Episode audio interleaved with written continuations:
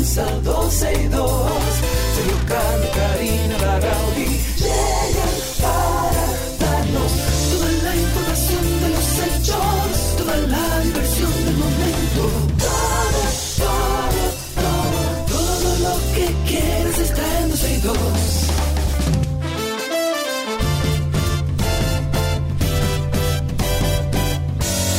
El reloj ya marcado las 12, ya comienza 12 y 2.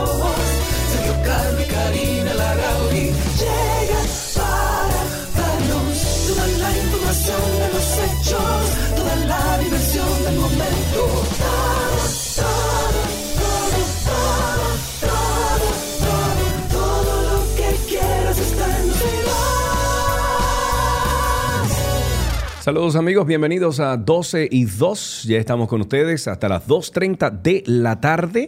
Gracias por la sintonía. Karina Larrauri, Sergio Carlo, todo el equipo de 12 y 2 y de la 91 siempre con ustedes. Estamos en Twitter Spaces. ¿De qué tú te ríes? De Janio, de Janio, nuestro oyente, que dice que Karina, antes de, de los miércoles, ya piensa que es viernes. Sí, Sí, sí. Estoy de Pero eso acuerdo, siempre ha sido así. Yo recuerdo que tú los martes decías de que no, que ya viene. Señora, no es bueno, viernes. Yo soy pensando así. en Es viernes. la Bueno. necesidad del fin de semana. Les decía que nos escucha a través de la radio en la 91.3, 91.1 FM. También estamos en la página web 12y2.com. Ahí hacemos streaming. También en la91fm.com, que es la página de la 91. Y estamos por TuneIn, estamos por, por algunos medios. Y también estamos eh, para que usted pueda participar con nosotros aquí al aire a través de Twitter Spaces, arroba 12 y 2. Y también puede participar a través de YouTube, lo único que por comentarios y no por voz. O sea que ahí estamos en YouTube como arroba 12 y 2. Amiga, cuéntame. Amigo, es bueno empezando el programa, un mensaje importante. Andamos recaudando materiales para, para los niños sordos en Santiago. Ven, déjame yo pedir ahora mismo, mientras tú hablas, voy a pedir el proyector que dije que iba a comprar. Exacto, pero también apelamos a la solidaridad de los dominicanos. La idea es apoyar a esta escuela o este colegio de niños sordos en Santiago y la idea es ayudarlos a recolectar todas aquellas cosas que ellos necesitan, que son cosas simples, pero si nos unimos muchos eh, podemos conseguir que tengan todo lo necesario. Ellos necesitan eh, cartulinas, el proyector que ya Sergio dijo que lo va a pedir. Bueno, son nueve, nueve proyectores que necesitan. Exacto, eh, nueve proyectores, ya hay uno, o sea, faltan ocho. Bueno, les voy a compartir. Estoy comprando uno de 90 dólares. Es 1080p. eh, tiene las especificaciones correctas para proyectar en, en una habitación o, un cuarto de, de un aula de clases. Eh, les voy a compartir el link para que ustedes puedan entonces también, eh, si desean comprar uno de estos proyectores, eh, va desde 32 pulgadas hasta 170. Me imagino que en 72, 32 pulgadas puede funcionar para la escuelita. Sí, además Janio pregunta que cómo pueden ayudar a través, bueno, aquellos dominicanos que viven en Estados Unidos, la diáspora dominicana. Janio, cómpralo por Amazon y envíalo a República Dominicana que nos eh, encargaríamos de hacérselo llegar. Pero se necesitan también cosas simples como cartulinas, reglas, tijeras, eh, cajas de masilla, de lápices de color, de, de bolígrafos, o sea, cosas tan simples como esa. Hay muchísima necesidad que ustedes de a poquito, con lo que puedan, pueden ayudar frente mm, a las, al requerimiento de información de dónde pueden llevarlo, de qué necesitan. Ustedes pueden pasar por una publicación que hicimos en Instagram, en la cuenta de 12 y 2. Ahí eh, pueden ver todo lo que necesitan y entonces llevar su aporte a las oficinas de Telefuturo. Eso está en la 27 de febrero. De lunes a viernes, al- desde las 8.30 de la mañana hasta las 5 de la tarde, están recibiendo la ayuda. Pero también hay un centro de acopio en Santiago, en la avenida Juan Pablo Duarte, frente a Foto Estudio, que también están de 8 a 5.30 de la tarde.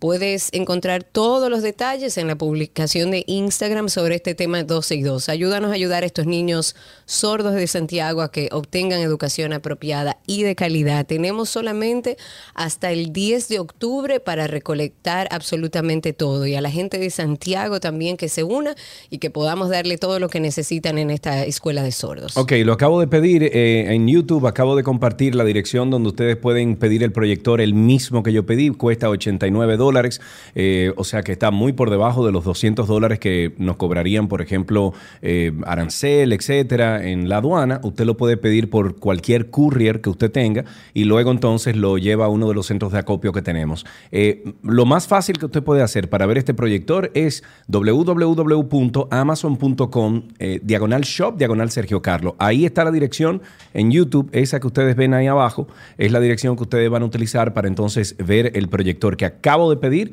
Dice que me llega el lunes al courier, me imagino que está llegando a Aeropack tipo miércoles eh, por ahí, o sea que la semana que viene entrego ese proyector que es mi aporte a la Escuela de Sordos de Santiago. Vamos todos a aportar, necesitan de todo, como dice Karina, eh, pueden comprar un proyector también, son nueve que se necesitan, hay una lista que se está llevando de todo lo que ya se va eh, comprando y entregando a esta escuela.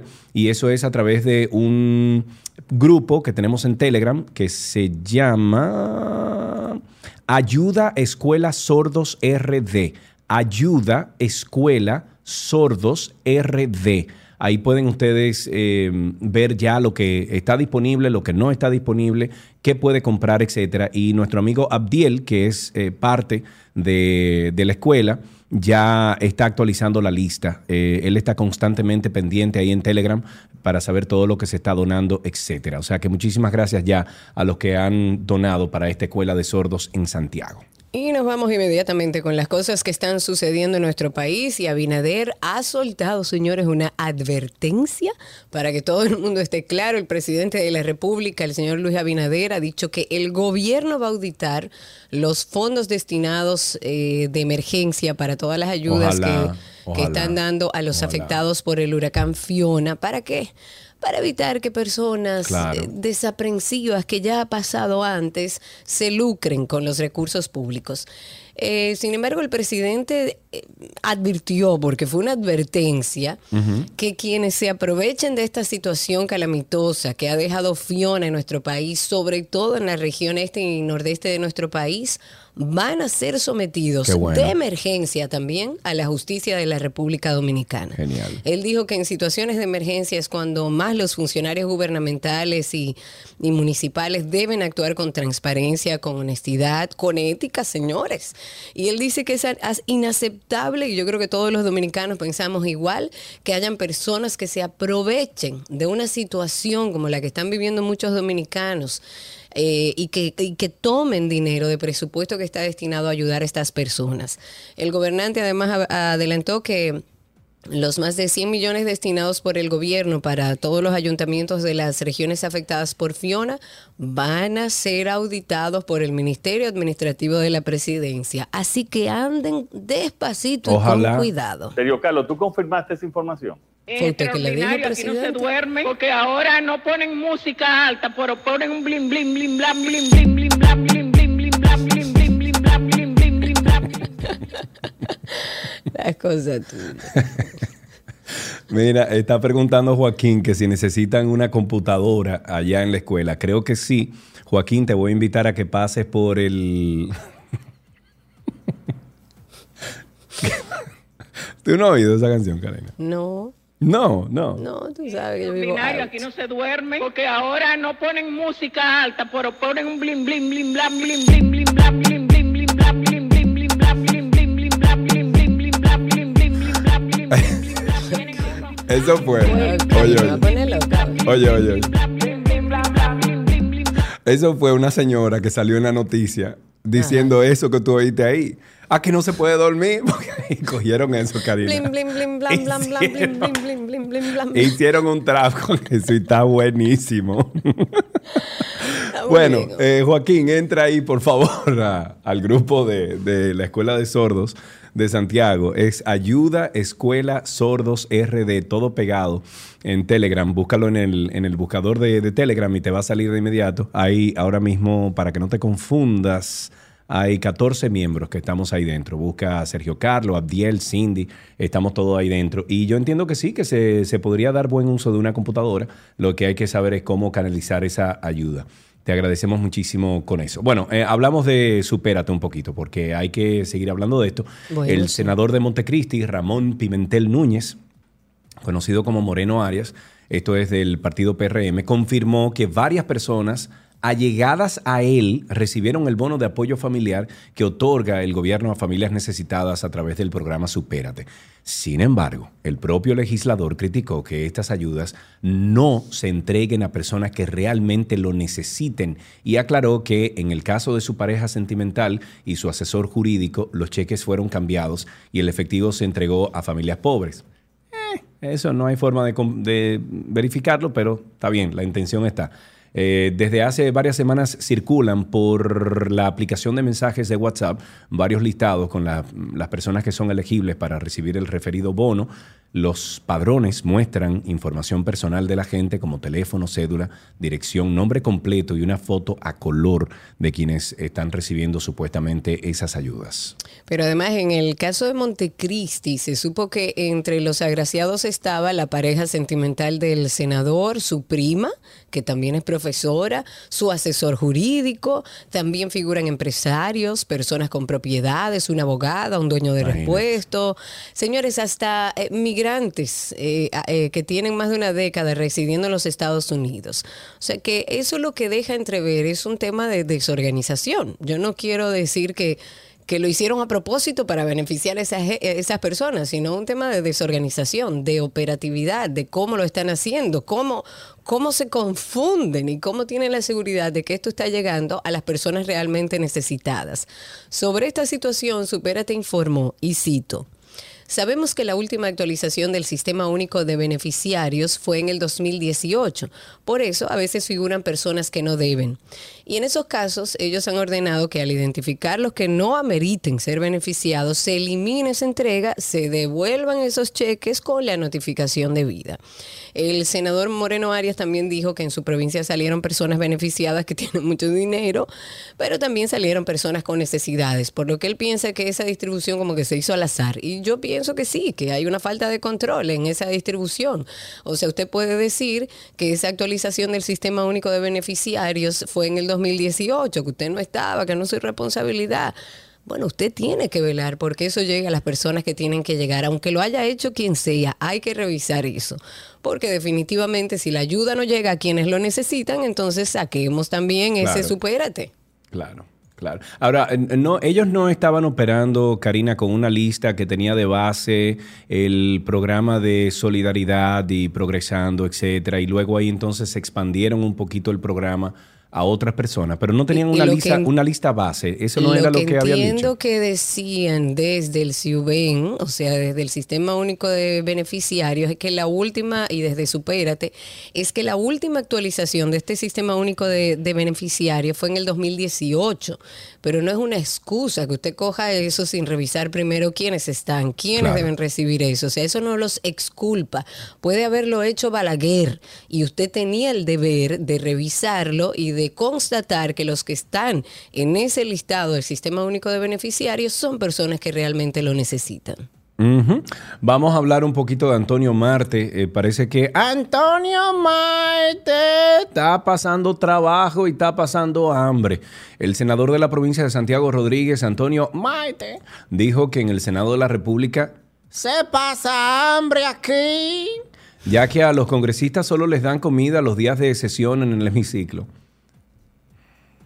Señor. Pero que aquellos en los que solo se celebran reuniones de comisiones solo se sirve agua, café y chocolate. Asimismo, ¿Qué fue eso? Ok, no sé. mío. Asimismo, negó que los congresistas contaran con teléfonos de flota abierta, al tiempo que aseguró que en esta ocasión la mayor parte del Senado está compuesto por empresarios. Por estas y otras razones, Antonio Marte entendió que el barrilito debe desaparecer, pero que si esto pasa, el pueblo no debe exigirle nada a los senadores. Es que no tienen que exigirle nada.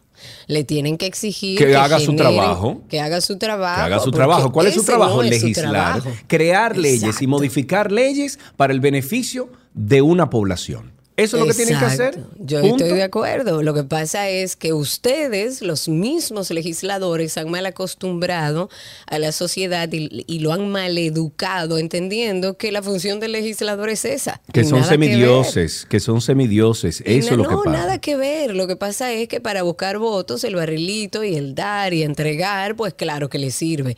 Usted no tiene, usted lo que tiene, Antonio Marte, es que educar a la población y decirle, no, es que yo no estoy para eso. Yo estoy para Claro. generarte a ti las condiciones de que tú vivas mejor legislando. Antonio Maite, hay que ponerle esta canción, eh, mira. Cuando quería revisarte el celular, tú no querías. Ahora te quilla porque voy a salir con la prima mía. Mierda. Ay, muchacho. Me encanta tu selección del día de hoy, me encanta. No, creía que no era ahí que iba. Ah, ok. Igualito que aquí, un tribunal hondureño ha condenado a 14 años en prisión, igual que aquí a la ex primera dama de Honduras, Rosa Bonilla. Esto era un tema, bueno, bastante caliente de hace mucho tiempo. Y la han condenado por cargos de fraude y apropiación indebida de fondos públicos destinado a qué? A programas sociales. Ella tiene 55 años, es esposa del exmandatario Porfirio Lobo, que estuvo desde el 2010 hasta el 2014, y fue acusada en el año 2018 de desviar eh, poco más de medio millón de dólares.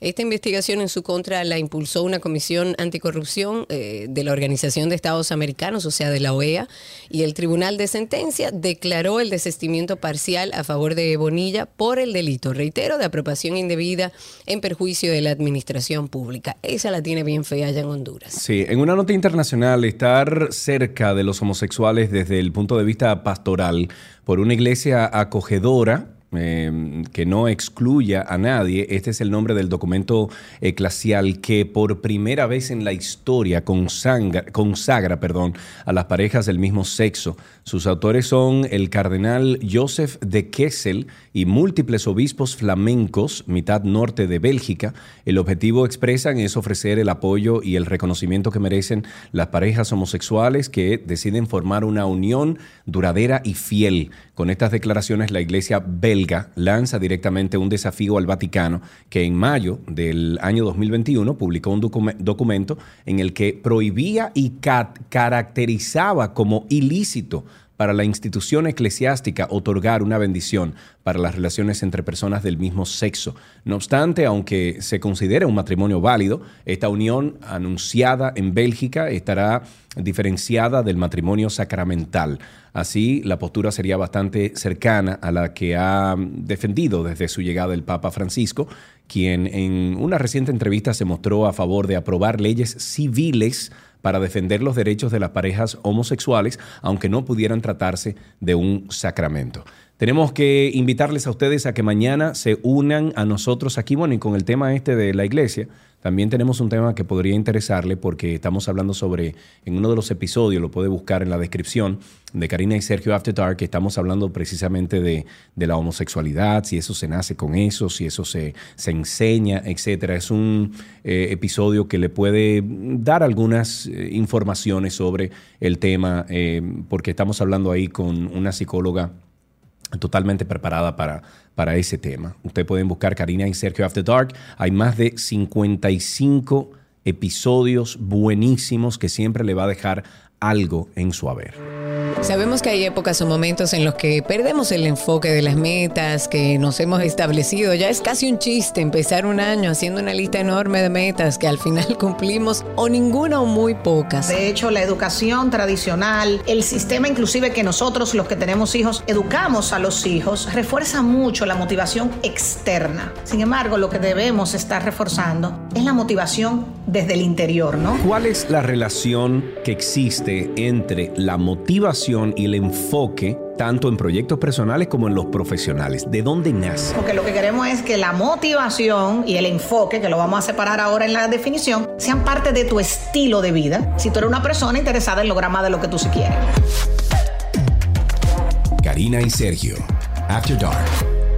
Karina y Sergio After Dark está disponible en todas las plataformas de podcast. Nos pueden buscar ahí como Karina Larrauri o Sergio Carlo y ahí les saldrá de primero Karina y Sergio After Dark. Por favor, únanse, por favor, suscríbanse, por favor, dejen un comentario, escuchen cada uno de los episodios. Hay más de 55 de ellos. Hay algunos que se pueden escuchar con sus parejas, otros que se pueden escuchar con los hijos. Eh, depende del tema, pues compártalo también. Y si usted se siente como que uno de esos episodios le llegó al alma, déjenos en, en- en- en su propia voz, déjenos un testimonio a través de Karina y Sergio After Dark en Instagram. Karina y Sergio After Dark en Instagram, usted va a los direct message o mensajes directos y ahí nos deja un mensaje de voz. Hemos recibido muchísimos, estamos eh, viendo cómo, y con el permiso de aquellas personas que lo hacen, que nos dejan esos, eh, esos mensajes, podríamos armar algún contenido a razón de esos testimonios. Creo que sería muy chévere. Hasta aquí la primera parte de 12 y 2. Regresamos con mucho más. Todo, todo, todo, todo lo que quieres está en 12 y 2. Nuestro cafecito de las 12 les llega gracias a Café Santo Domingo, lo mejor de lo nuestro.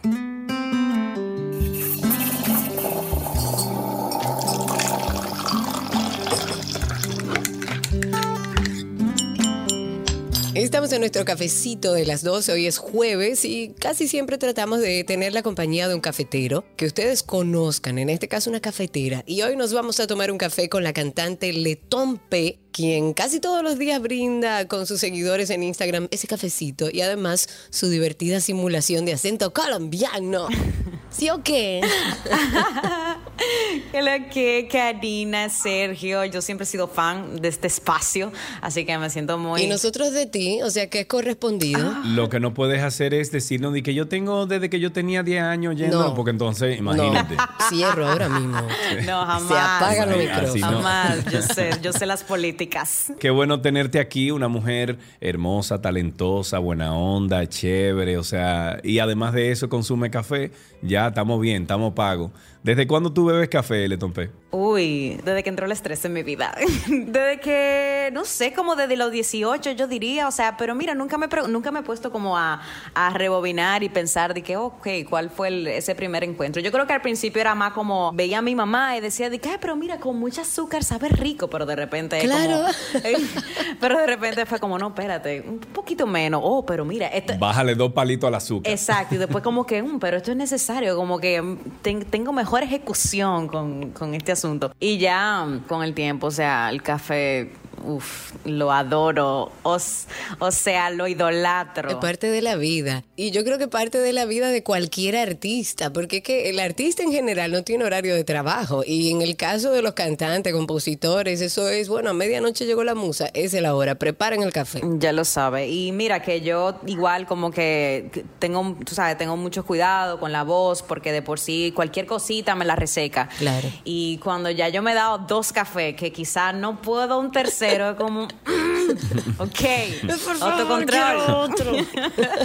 Vamos a cambiar el café, entonces tú lo cambias por una miel de abeja, una cosa así para...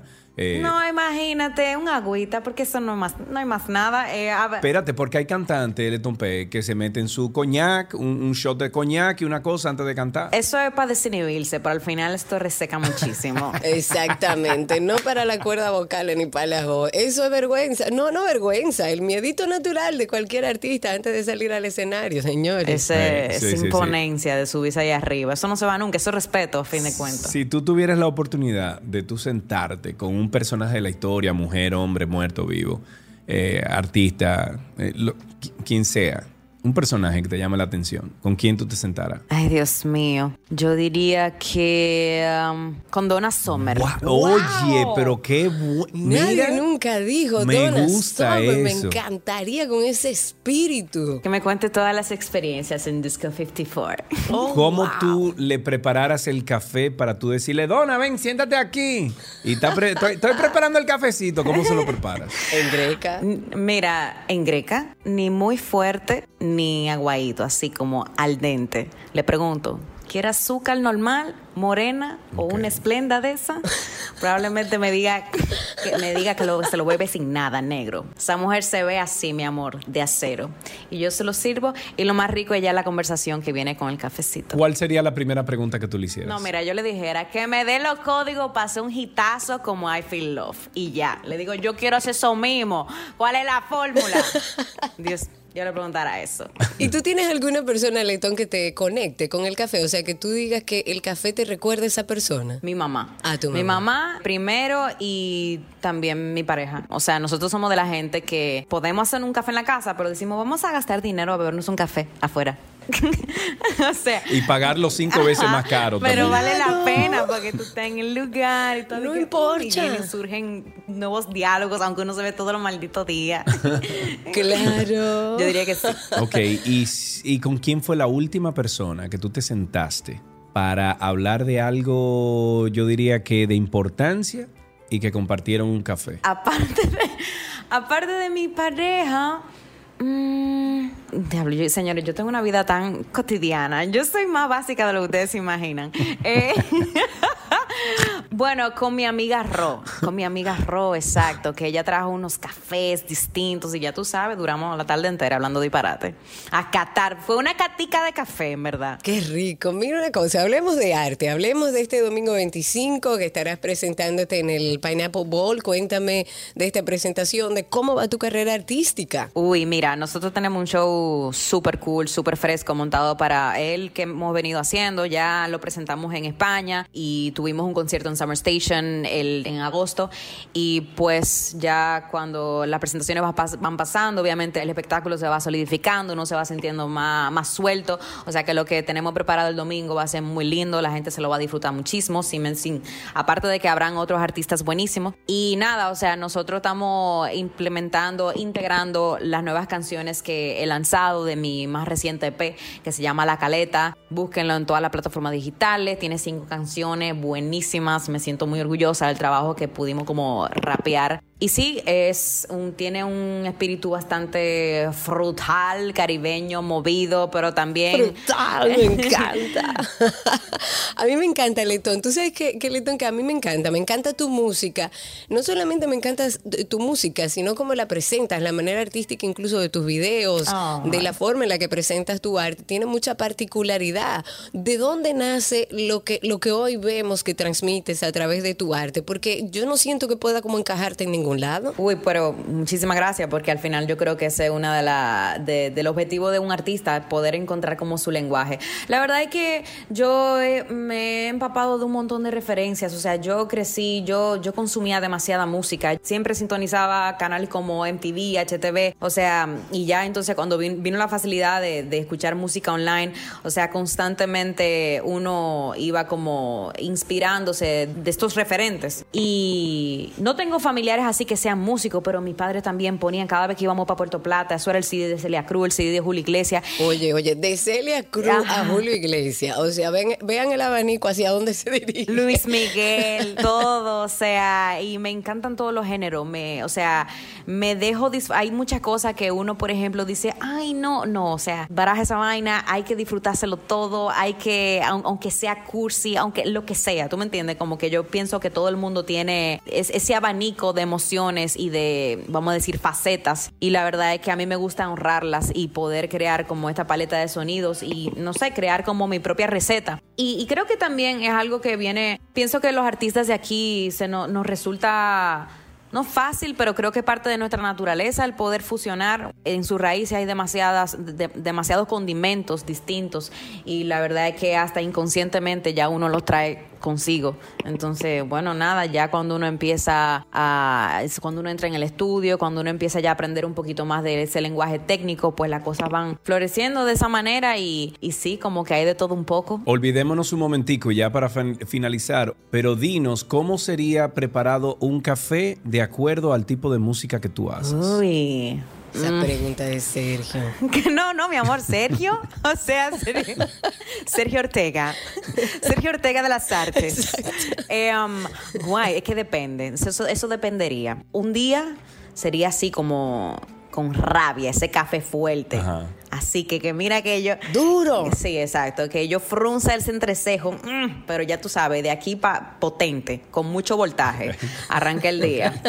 Eh, y de repente, tú sabes, por ejemplo, en una can- en canciones como El Chuleo, que está en mi 9P, sería un café suavecito, quizá con un poquito más de azúcar. Sí, hombre. No sé, de, repe- Sí. de repente uno se siente mellow. Entonces, yo pienso que cada día el café sería diferente. No habría como una fórmula. Cambiante, un- fluye con lo que haya. Como eres tú, Letón, así que va fluyendo. Claro. Y todos los seres humanos, yo creo que al final todos somos así, somos seres humanos cambiantes, que tenemos diferentes gustos, diferentes días, diferentes emociones, eso es parte de la vida. Eso es lo único constante. Saber adaptarse al cambio, la evolución y está, al final saber que el crecimiento es, es lo más crucial. Así es. Eh, muchísimas gracias. El domingo 25 se presenta Letompe y un sinnúmero de, de artistas en Pineapple Ball de Shave Your Legs. Eh, ¿Están a la venta dónde los tickets? Los tickets lo pueden encontrar en tix.do y si no me equivoco también lo tienen en la página oficial del Pineapple Ball Ok, y de Shave Your Legs. eh, y de Shaver Legs. Ustedes pueden entrar ahí al Instagram de Shave Your Legs, es shave en inglés, your, U-R, legs con Z al final. Ahí pueden encontrar ustedes todos los tickets. Y veo ahí que también hay un link para comprar los tickets. O sea que pueden entrar a la página de Shave Your Legs y ahí encuentran todo. Eh, mujer hermosa, un beso para ti. Gracias por estar con nosotros. Señores, un súper placer. Los quiero muchísimo. Besote. Gracias. Igual. Igual. Y nos despedimos al ritmo de la música de Letompe. Si quiere perder el control, ya sabe qué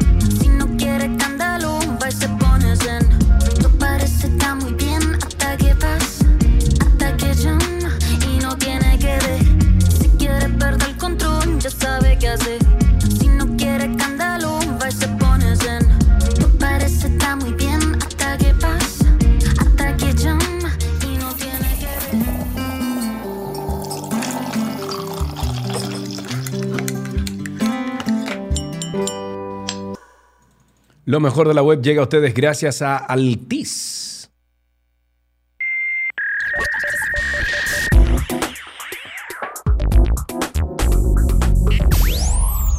Estamos en lo mejor de la web y el equipo de WhatsApp está trabajando en una nueva dinámica para el envío de documentos. Tal como sucede con las imágenes, WhatsApp permitirá agregar contexto cuando enviamos un documento, así como corregir el envío si nos equivocamos de contacto.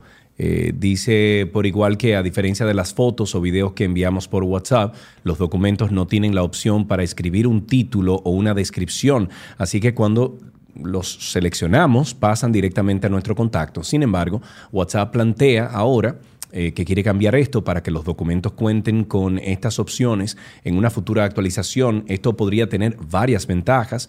Por una parte, si agregamos un título o un comentario adicional, nuestro contacto sabrá de qué se trata el documento antes de abrirlo en su chat. Y por otro lado, tener el título del documento en el chat sirve además cuando tengamos que realizar una búsqueda en WhatsApp, ya que podremos incluir esos términos para encontrar el documento. Otro beneficio que tiene esta dinámica es que tendremos una vista previa antes de enviarlo. Hablemos un poco de Instagram, que ahora dice que va a protegernos de los desnudos en el chat. Esta es una, esta es una nueva dinámica que el usuario va a tener que activar para que los mensajes directos, esto es en el caso de los mensajes directos, tengan esta protección, digamos que extra, que les va a evitar visualizar em, imágenes que puedan ser explícitas y que te manden a través de mensaje directo. En el chat de Instagram, solemos conversar con nuestros contactos, que pueden ser amigos, pero pueden ser personas también desconocidas o que has tenido contacto a través de las redes sociales. Eh, la realidad es que muchas personas utilizan esto eh, eh, para enviar cosas subidas de tonos y si ustedes no quieren, pues bueno, ya pueden hacerlo. También eh, dice, pero rápidamente las buenas intenciones se suelen convertir en una fuente de spam, enamorados no deseados, fotografías de desnudos. Y si bien Instagram permite bloquear a los usuarios, que ya eso sabemos cómo se hace, en este caso quiere dar una protección extra. ¿Para qué? Para evitar que los usuarios se expongan a estas imágenes de desnudos que no andan buscando. No será una opción que estará de forma predeterminada, como le decía al inicio, sino que va a ser necesario que ustedes la activen para poder contar con esta protección extra. Bueno, ahí tienen ustedes dos informaciones sobre la web y por supuesto que siempre, siempre, siempre le invitamos a que se una a la familia de After Dark.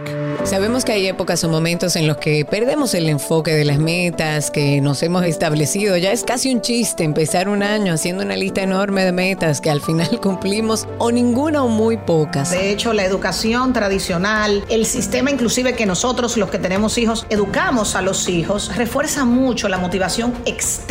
Sin embargo, lo que debemos estar reforzando es la motivación desde el interior, ¿no? ¿Cuál es la relación que existe entre la motivación y el enfoque tanto en proyectos personales como en los profesionales? ¿De dónde nace? Porque lo que queremos es que la motivación y el enfoque, que lo vamos a separar ahora en la definición, sean parte de tu estilo de vida. Si tú eres una persona interesada en lograr más de lo que tú sí quieres.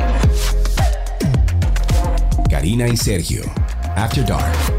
Karina y Sergio After Dark, estamos en todas las plataformas de podcast. Nos pueden buscar ahí como Karina Larrauri o Sergio Carlo. Es más, fácil, usted entra a Google y pone ahí Karina Larrauri Podcast o Sergio Carlo Podcast y se une a la familia de, After Dark. Tenemos más de 1.500 personas que semana tras semana está escuchando nuestro contenido. Le pedimos a esas 1.500 personas que por favor comparta el contenido. Hay muchas cosas provechosas para jóvenes, para familias, para mujeres, para hombres. Eh, favor, comparta el- el contenido que estamos haciendo en After Dark. Y si usted sintoniza, si usted le gusta lo que estamos haciendo, eh, suscríbase, comente, deje un rating de cinco estrellas y por favor envíennos a través de Instagram, eh, Karina y Sergio After Dark en Instagram, usted nos envía ahí una, una nota de voz con un testimonio, por favor. Y hasta aquí lo mejor de la web.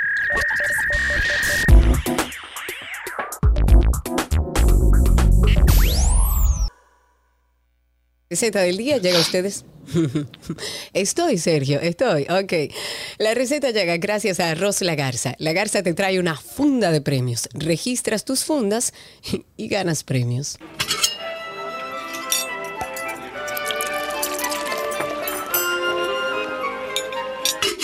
Ula la me oui, je mange, comida de Gabriela Paz que se Pásquese pone sí, buenísimo. me oui. Ok. Gaby, Hola. pero tú estás al aire, Gaby. Ay, todo está saliendo. Tommy. Todo, absolutamente. Ya. Sí, tu malestar, tu gripe, todo eso. ok.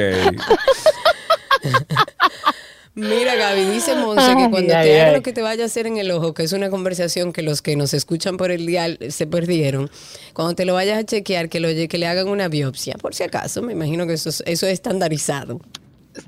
Sí, sí, sí, pero bueno, vamos a salir de esto, porque la verdad que me tiene más arriba, como dice, el, con el salto del mono. Bueno, hoy Gaby, con todo y gripe, está con nosotros aquí para seguir esta semana de recetas con caldos, que parece que va, podemos hacer una semana más, porque parece que va a seguir lloviendo. Hoy, ¿qué preparamos, Gaby? Ay, Cari, a todos los que nos escuchan, yo tengo que confesar que anoche yo me antojé de la sopa de cebolla. Ajá. Tanto así que, o sea, no, me, no me contuve. No, no, no, y estaba buenísima. El único cambio que le hice fue que no tenía tomillo en casa y yo sí Ah, tengo sembrado romero y lo cambié por romero. Qué aún. delicia, o sea, Claro. no, no, no, no, no, no. Yo nada más pensaba en ti y decía, Karina tiene que probar esto para que vea qué rica es. bueno, yo creo que bajo esta gripe yo seguiré tomando caldos y, y sopitas, pero vamos a hacer una hoy una crema de brócoli y queso. Eso a mí es infame, o sea, sí eso es como yo volverme, como yo volverme niño. Era una de las sopas favoritas de, de mi hijo Ram. Y yo recuerdo que siempre me decía, mami, mami, dame la sopita de, de, de lo verde, o sea, del, del brócoli. Y me encanta porque uno le pone inclusive galletitas de esa de soda trituradas o unos crutones de, de pan. ¡Wow! ¡Qué delicia! Eso sí, calórico, pero no importa. No importa. Porque igual vale la pena. Claro. si es rico, vale la pena. Bueno, ya saben que esta receta la van a encontrar en 12 y 2 e igualmente en Gabriela.reginato. Disculpa cuando así, Exacto. pero es inevitable. Porque si no, se van a salir, entonces no puedo. Tranquila, tranquila, no importa. No de tanto detalle, Gaby, no hace falta.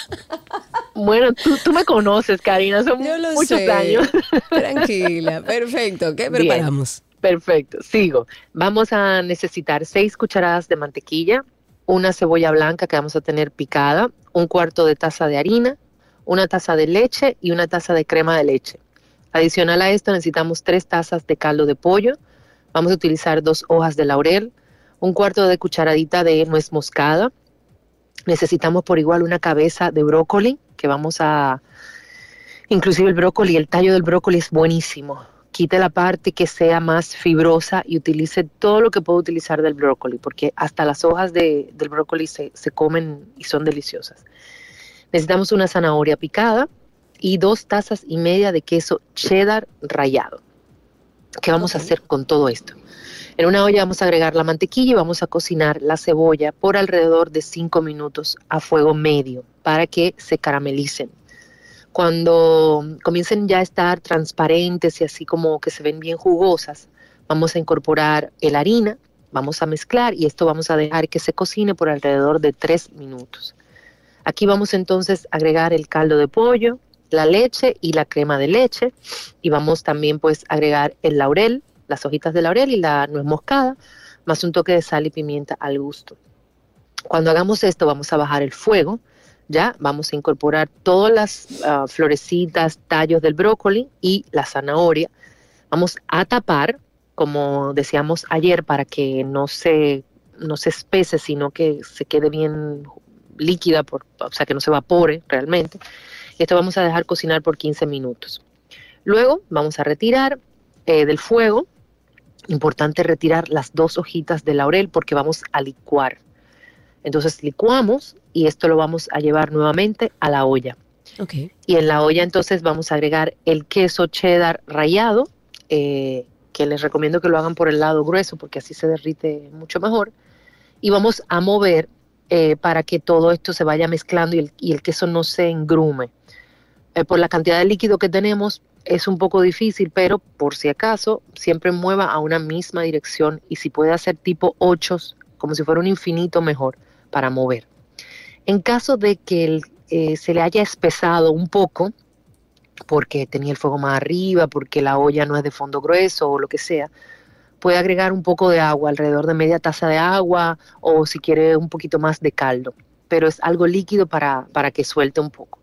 Y luego entonces vamos a servir, como te decía, ya al momento de que usted la tenga para lista para servir, que le salga esa, esa crema así, que le va a quedar espectacular, muy cremosa. Vamos a agregarle como trocitos de, de galletita de, um, ¿cómo se llama? De soda por arriba o crutones de uy. pan.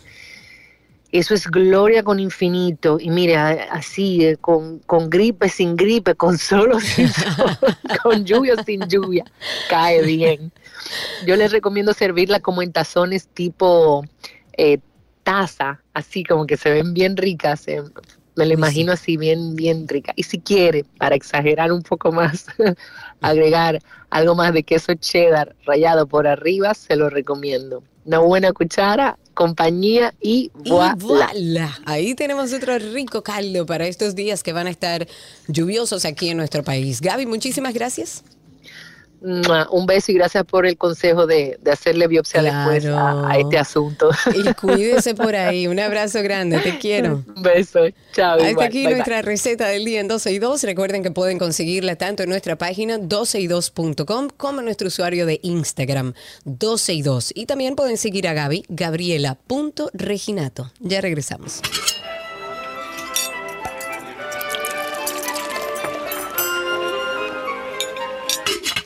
Las noticias deportivas llegan a ustedes gracias a Vita Salud, la tienda de las vitaminas y la nutrición deportiva, y gracias a Gatorade, la fórmula original.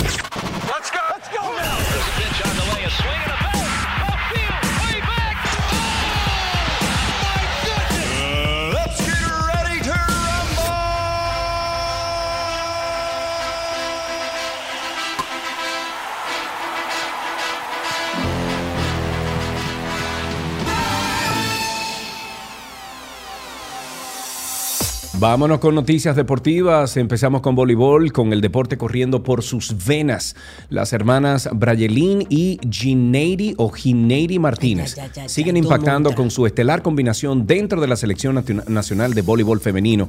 Las integrantes de las Reinas del Caribe se han destacado por ser piezas claves dentro de una de las secciones más seguidas del país eh, o selecciones más seguidas del país. La opuesta Brayelin y la central Gineiri como extraordinario poder jugar juntas, no solo para el seleccionado dominicano, sino también en la Superliga brasileña y en Turquía con el Aydin Belediyespor. Mm.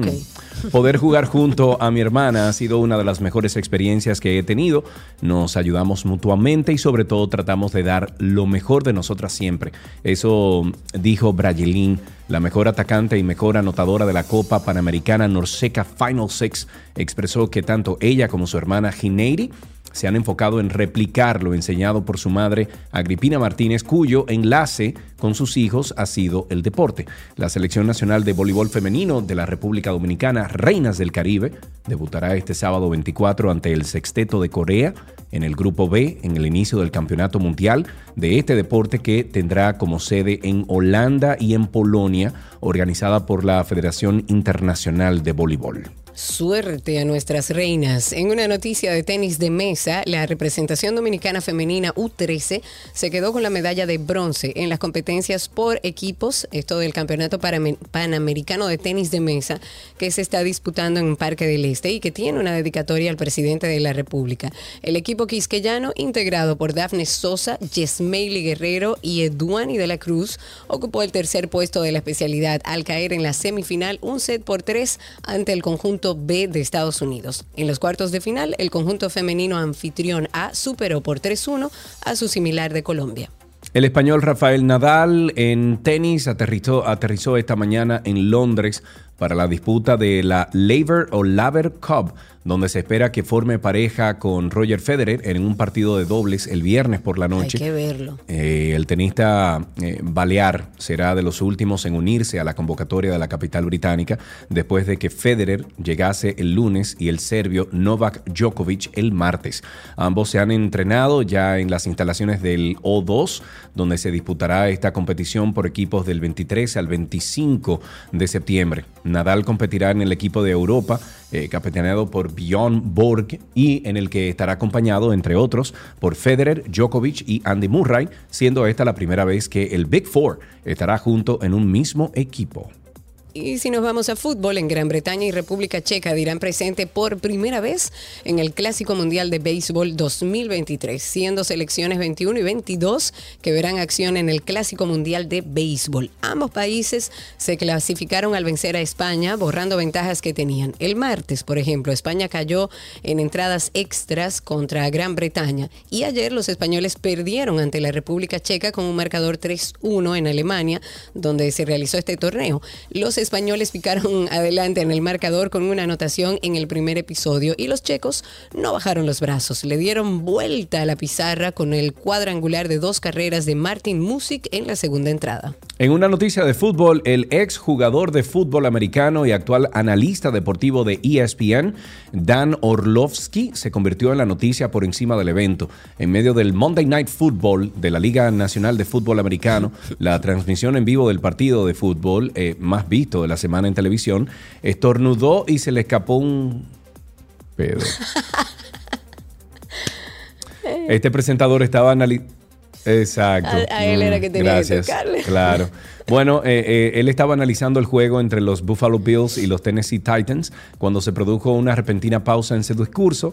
Lo que siguió supuestamente fue un estornudo de este señor, seguido de el gas, rápido, pero bastante claro y se escuchó. Y de todo. Ay, Dios ese mismo gas, Cindy. serio? ¿Cómo tú estornudas cómo así? Ga- Eso es gas, O sea, pasar gas, ¿es eso? Por arriba y por abajo. Bueno, pues eso es pasar gas, Ah, eso es gas. Ok, ok, ok. Ok, Antes de ok. finalizar, recuerden, señores, que tenemos Karina y Sergio After Dark, que es un proyecto donde hablamos de salud mental, donde hablamos Espérate, espérate, espérate. de espérate. bienestar. ¿Qué es lo que dice, pasa? dice Jael en, en YouTube, dice, diablo, tornudó por los dos lados. Él entendió. Eso es lo importante. Recuerden, Karina y Sergio After Dark en Instagram y hasta aquí Deportes en 12 y 2.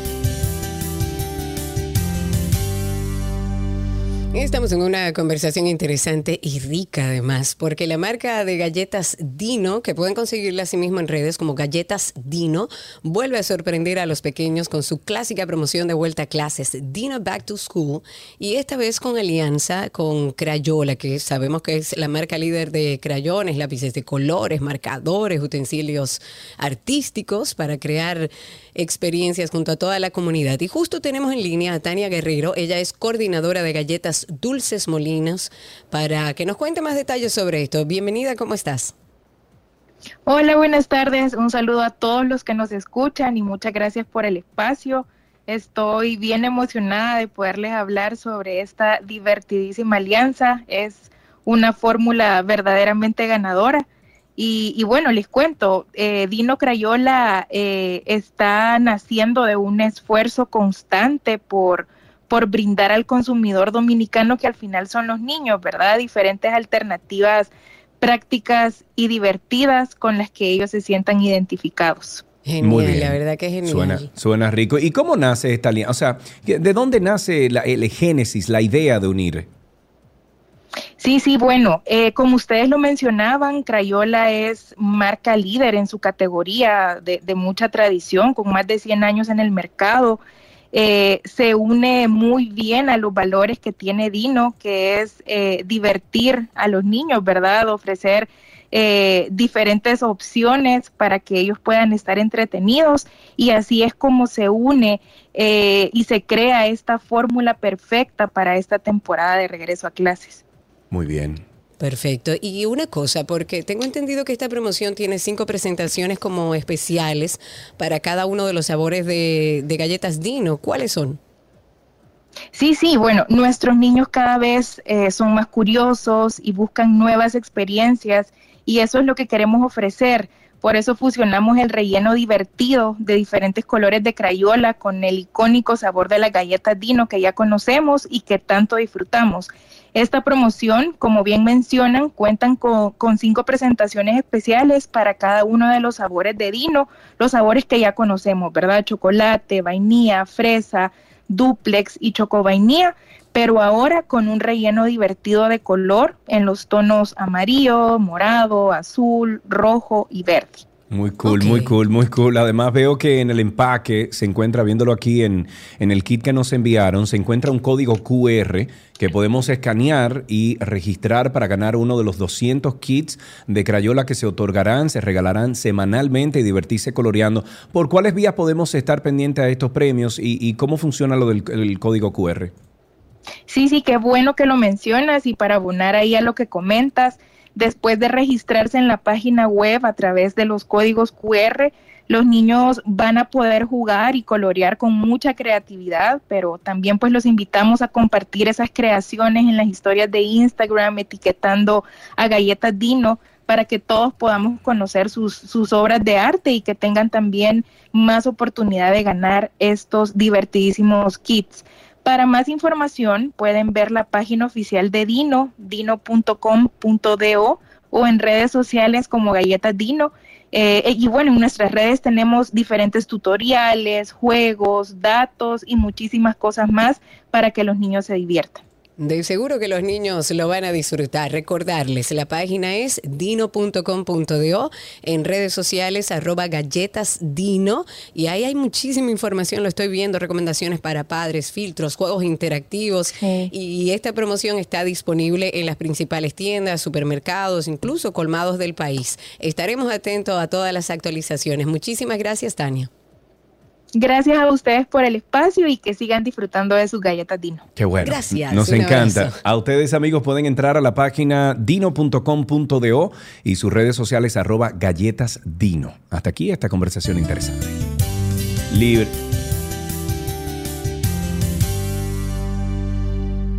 Tránsito y Circo llega a ustedes gracias a Marión Autos, tu inversión segura en manos expertas.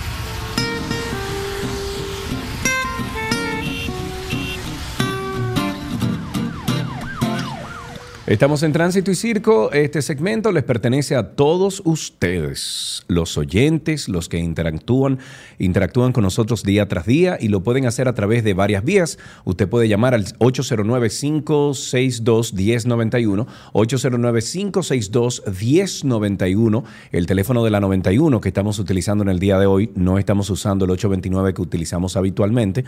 Pero hoy, 809-562-1091, estamos en Twitter Spaces y estamos en YouTube como arroba 262.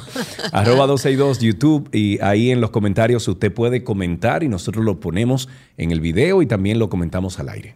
El senador y empresario del transporte, amigo de Sergio Antonio Marte, ha dicho- Marte! Él, bueno, ha tenido mucha participación últimamente, Antonio Marte, muchas eh, declaraciones públicas, pero esta es buena. Él dice que a partir de mañana viernes van a comenzar a llevar alimentos, ropas, agua y todos los artículos que reciban en donación. Entonces no con el barrilito ni nada de eso, en donación para las personas que, bueno, han sufrido los embates del huracán Fiona. Conatra eh, dice que va a utilizar los locales de esa entidad en las provincias que están afectadas, lo van a utilizar como centro de acopio para que allá lleven todas las ayudas de todo el que desee ser solidario con los afectados. Y dijo que las entregas de las ayudas se, se van a hacer a través de las autoridades de la Basílica, en el caso de Higüey, por supuesto, así como por organizaciones que dirigen pastores. Y dijo que luego de Higüey se hará entrega de alimentos, ropas, colchones y otros en el Ceibo, en Atomayor, en Miches, Sábana de la Mar y Samaná. Ok, 809-562-1091, 809-562-1091. Tenemos a Carlos en la línea. Buenas tardes. Carlos, ¿cómo estás? Buenas tardes, Tocayo. ¿Cómo se siente usted? Todo muy bien, gracias a Dios. ¿Desde dónde hablas, Carlos? Te hablo de Sabana de la Mar. Sabana de la Mar, cuéntanos. Hermano, un cordial saludo para todo el equipo. Gracias. Gracias. igual. Ah, eso era. eso. Ok, mira, muchas gracias mira. por llamar, Muy por bien, el muy bien. saludo. Muchísimas gracias. Claro. 809-562-1091. Me voy a Twitter Spaces. Ahí está nuestro amigo Joaquín.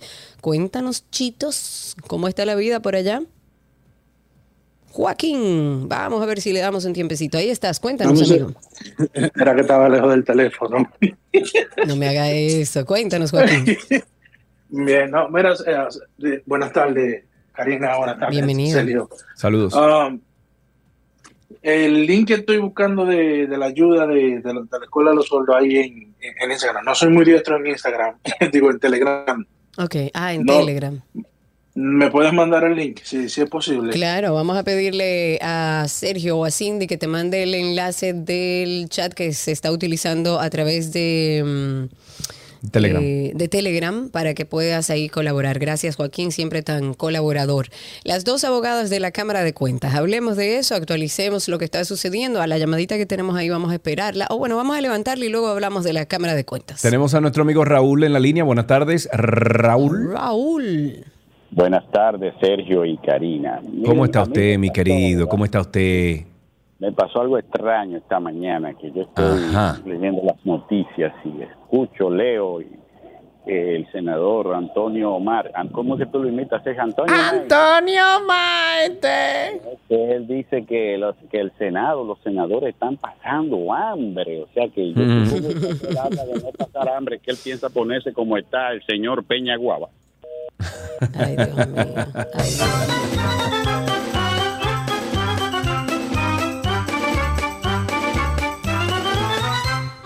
Rafael en la línea. Buenas tardes, Rafael. Ah, no, se fue Ah, Rafa. pero se entonces, fue Rafa, parece. Hablemos un poco de la Cámara de Cuentas. Las dos abogadas de la Cámara de Cuentas que presentaron el pasado viernes una denuncia la hicieron frente, bueno, ante el Ministerio Público de un supuesto acoso sexual por parte del presidente de ese órgano. Hay que determinar si es acoso sexual, si es acoso laboral, si es lo mismo, porque se habla en diferentes documentos de una cosa y de otra.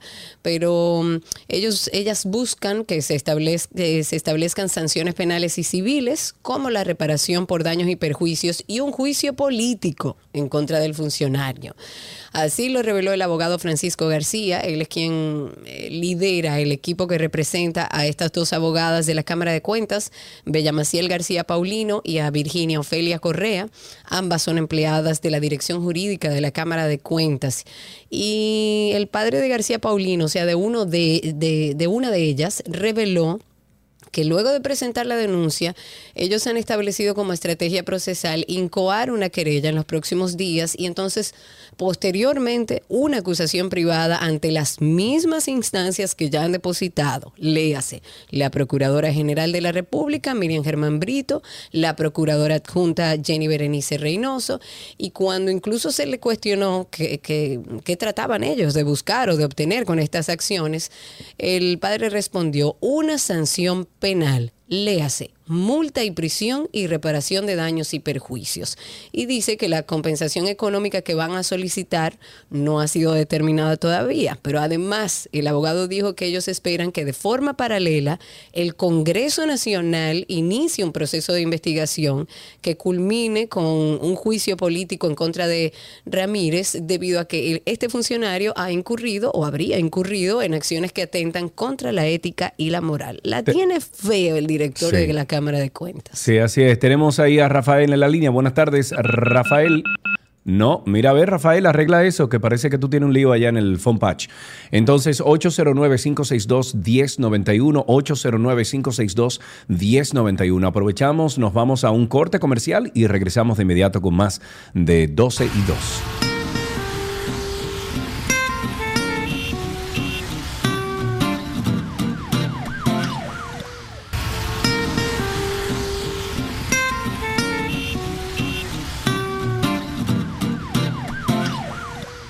Seguimos en tránsito y circo. Tiene que mirar la cámara. Seguimos en es que estaba tránsito y leyendo circo. un, un comentario de Josefina y di que, ¿y Shakira y Piqué qué opinan, Cari y Sergio, de esa ruptura y Alan? Eso es su vida personal, imagínese usted. Quería así contestarle. Charlie García nos escribe a través de YouTube y nos dice, Karina, que no se haga eco de la conspiración. Él no la tiene fea, se la quieren hacer fea y la Oh. gente con el morbo está cooperando con esa conspiración. Oh. Mira, Charlie, o sea que yo- todos esos mensajes y todos esos eh, mensajes de voz y todo, todo eso es mentira. Lo que pasa es que ahí hay dos vertientes y el que escucha el programa sabe que yo he dicho que sí, que por debajo hay algo que se está tramando de hacer con la Cámara de Cuentas. Ahora, en el caso particular de estas dos abogadas, ellas han presentado su prueba. Él entiendo que con las cosas que hemos visto, cuando me refiero a la tiene fea, es que va a tener que defenderse y demostrar que no había acoso laboral o acoso sexual. Él tiene eh, todo el derecho de defenderse y de decir eh, las cosas que él entiende que puedan ser un, pro- un proceso de difamación. Que hay algo por debajo que se ha establecido, sobre todo con los últimos casos que han salido, sí, se está tratando de desestabilizar la Cámara de Cuentas, pero en ese caso tenemos que esperar a ver si realmente hubo o no hubo acoso laboral o acoso sexual. Me, déjame ver, me voy al teléfono. Tengo a Rafael en la línea. Buenas tardes, Rafael. Buenas, buenas, ¿cómo están? Muy bien, gracias a Dios. Te escuchamos muy bien. Cuéntanos. De Santiago le mandamos un saludito a la parejita de Santiago en Ah, Jalao. pero muy bien. Muy bien, de Jalao. Muy bien, gracias. Ra- Ah, claro, Rafael de Santiago. Claro, Karina, esa fue la pareja que vino de Santiago a reunirse con nosotros ahí en el grupo de Jalao. Claro. Sí. mira, ay, qué lindo escucharte. Voy, ca- voy, voy camino a Santiago y por aquí quiero mandarle un saludo fuerte, muy afectuoso a usted y a mi esposa que está allí escuchándolo seguro. Tu bella esposa, lindo. muy bien. Eh, tú sabes que él confesó que él no era oyente de 12 y 2 y que su esposa sí y que lo hizo a, a la brava, lo hizo escuchar ser. 12 y 2. Rafael, muchísimas ser. gracias. Un abrazo para ti. Ahí tenemos también a Antonio. Antonio en la línea. Buenas tardes. Antonio. Bueno, no se escucha Antonio. Mira, están diciendo algo muy importante y si Janet está escuchando, tiene que escuchar esto. Señores, dice, dice eh, Joana Santana en YouTube. Señores, pero Ayané no es exclusiva de esta familia. Ayer me la topé en otro programa por la radio y dije, oh, pero ese Yané no es chisme, ¿eh? es que me encantaba cuando llama, me encanta cuando llama. Y a nuestra querida Ani, yo la he escuchado también en otros programas, no me pongo celosa, ¿eh? Ojo. Eh, comentar también de una noticia que ha movido un poco las sensibilidades y con razón, y es que este jueves, o sea, hoy, Fausto Miguel Cruz de la Mota, para aquellos que no recuerdan, esta es la persona acusada de quitarle la vida al ministro de Medio Ambiente y Recursos Naturales, Orlando Jorge Mera.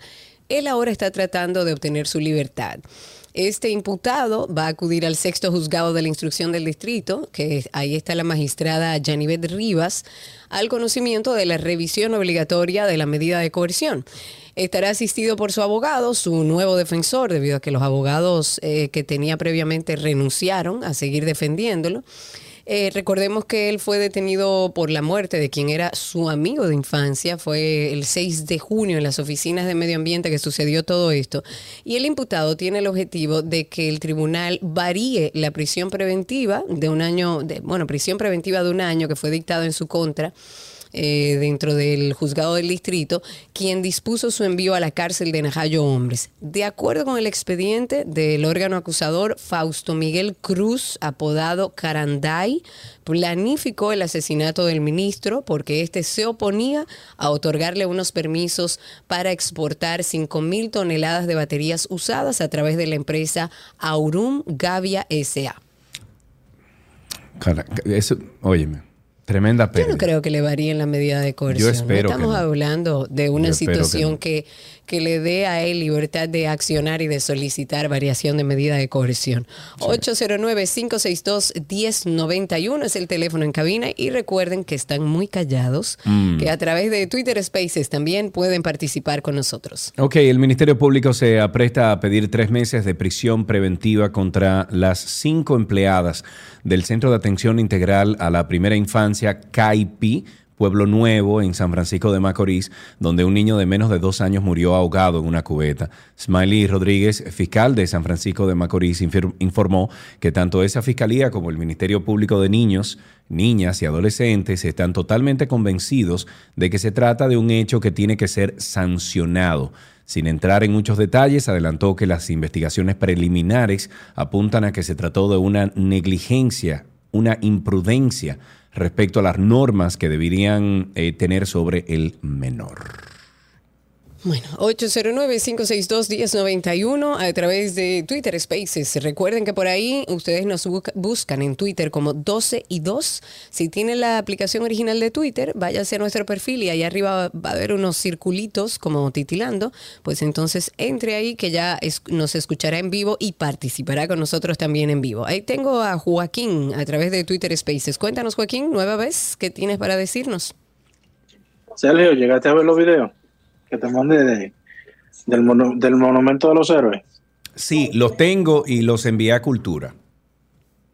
Ahí está. Da pena, da pena eso. No lo he Eh, visto, goteras no, no por lo donde quiera, eh, en, en mal estado, definitivamente que está el Monumento de Santiago. Muchísimas gracias Joaquín por ese video, lo canalicé directamente a la ministra a ver si pueden eh, tomar carta en el asunto. Bueno, nos vamos rapidito al corte comercial. Sigan llamando 809-562-1091 y ya regresamos.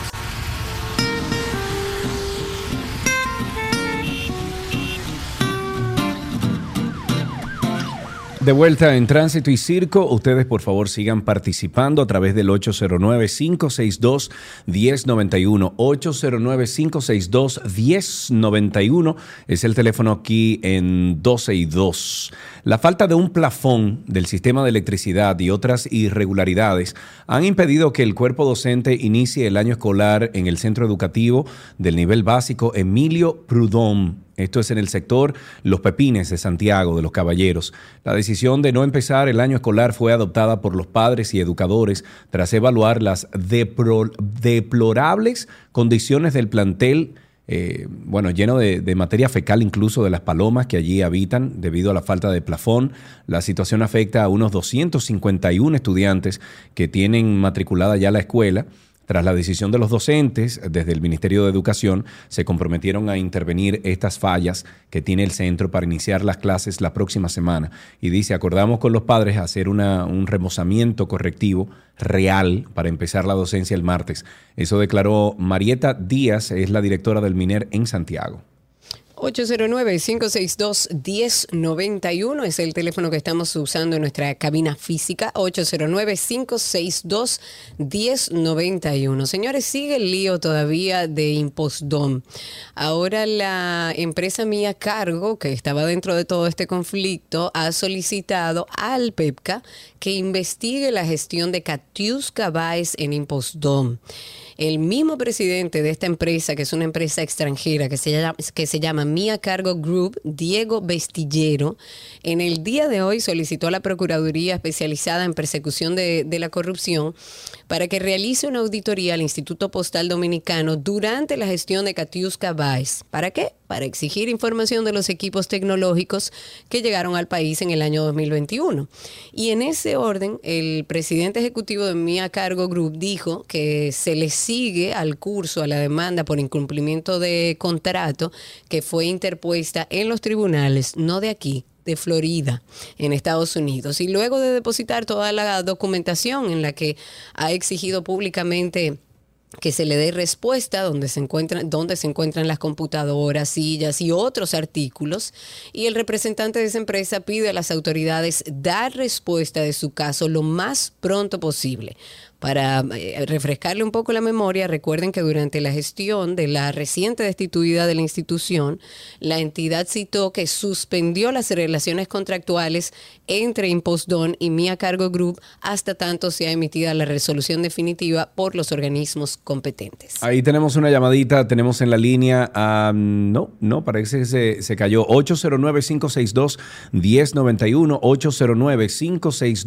809-562-1091. Mira, ¿te enteraste de, de- de lo de Tesla, Karina?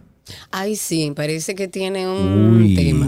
tienen un llamado a revisión de casi de 1.1 millones de vehículos. Mucho. Eh, bueno, porque las ventanillas pueden, a ver, pueden pellizcar o pueden majar, como Te puede decimos agarrar aquí. un dedo en buen Exacto. dominicano. Los dedos de los ocupantes del vehículo a hacer subidas. El documento publicado el jueves por los eh, reguladores de seguridad de Estados Unidos.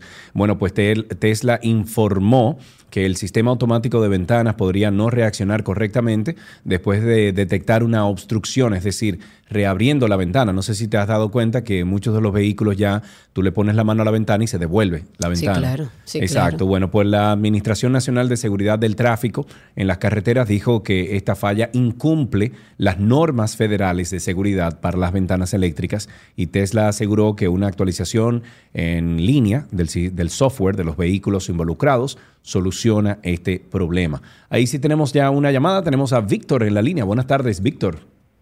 Eh, buena, buena. Víctor Noña, Laguna Salada, Karina, Sergio, mi saludo. Hermano, la- la- ¿cómo está Laguna Salada después de toda esta lluvia? Bueno, ha sido una bendición de Dios para acá, porque usted sabe que la lluvia es muy importante para el sector agrícola. Eh, Para acá aquí no ha habido daño, ¿no? En Laguna Ah, Salada, bueno. en la provincia de Valverde. Qué Y usted bueno, sabe qué bueno, que qué bueno. Tenemos alcalde responsable en la limpieza antes de los daños. Eh, Sergio y Karina, le llamo porque yo me, me quillo, le voy a decir así, me quillo, cuando la oposición siempre ataca el gobierno de poder. Todos los gobiernos sucede esto. porque En cuanto este, la muerte de los niños, cuando a una madre se le ahoga un niño en la casa, en una cubeta, una, dos y tres niños en una piscina, en la cintena, debe de ver una ley no grática, baba, de que esos padres, por descuido, con- paguen una condena. O la oposición quiere aprovecharse como si a los padres y a la, y a la madre no se le ahogan los niños en una cubeta. Feliz día y se me cuidan. Muy bien, muchísimas gracias por su llamada, Víctor. 809-562-1091, 809-200-1091. Ahí tenemos a Gladys en la línea. Buenas tardes, Gladys. Buenas tardes, en serio. Adelante. Para comentarte sobre lo del monumento de Santiago, a los Sí, cuéntanos. Te cuento que si bien se lo mandaste a la ministro y sin querer defender al ministerio, este no cuenta con recursos para la protección del patrimonio arquitectónico. Nada, ni Debes un beso. enviárselo, debes enviárselo al ayuntamiento que tiene la obligación, los recursos y los métodos para colaborar para que eso se conserve. Pero entonces, una pregunta, Gladys, porque parece que tú estás empapada del asunto. Llamamos eh, a alguien del ayuntamiento el otro día y nos dijo que no.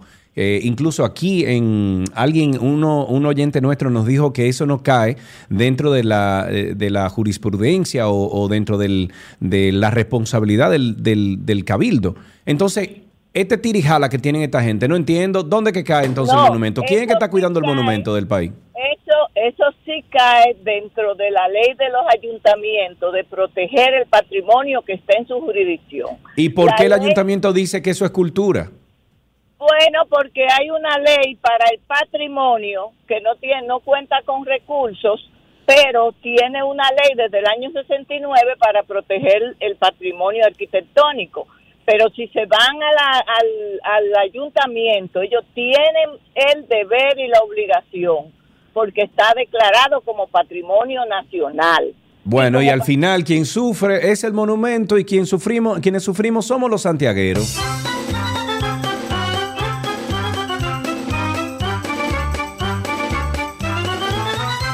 Willy está en la línea. Buenas tardes, Willy, adelante. Buenas tardes, Sergio, Karina, ¿cómo están? Estamos vivos, Willy. ¿Y tú? Tenía mucho que no llamaba. Sí, pero siempre escuchándolo, ¿sabes? A veces no llamo para para no escuchar, pero siempre estamos presentes.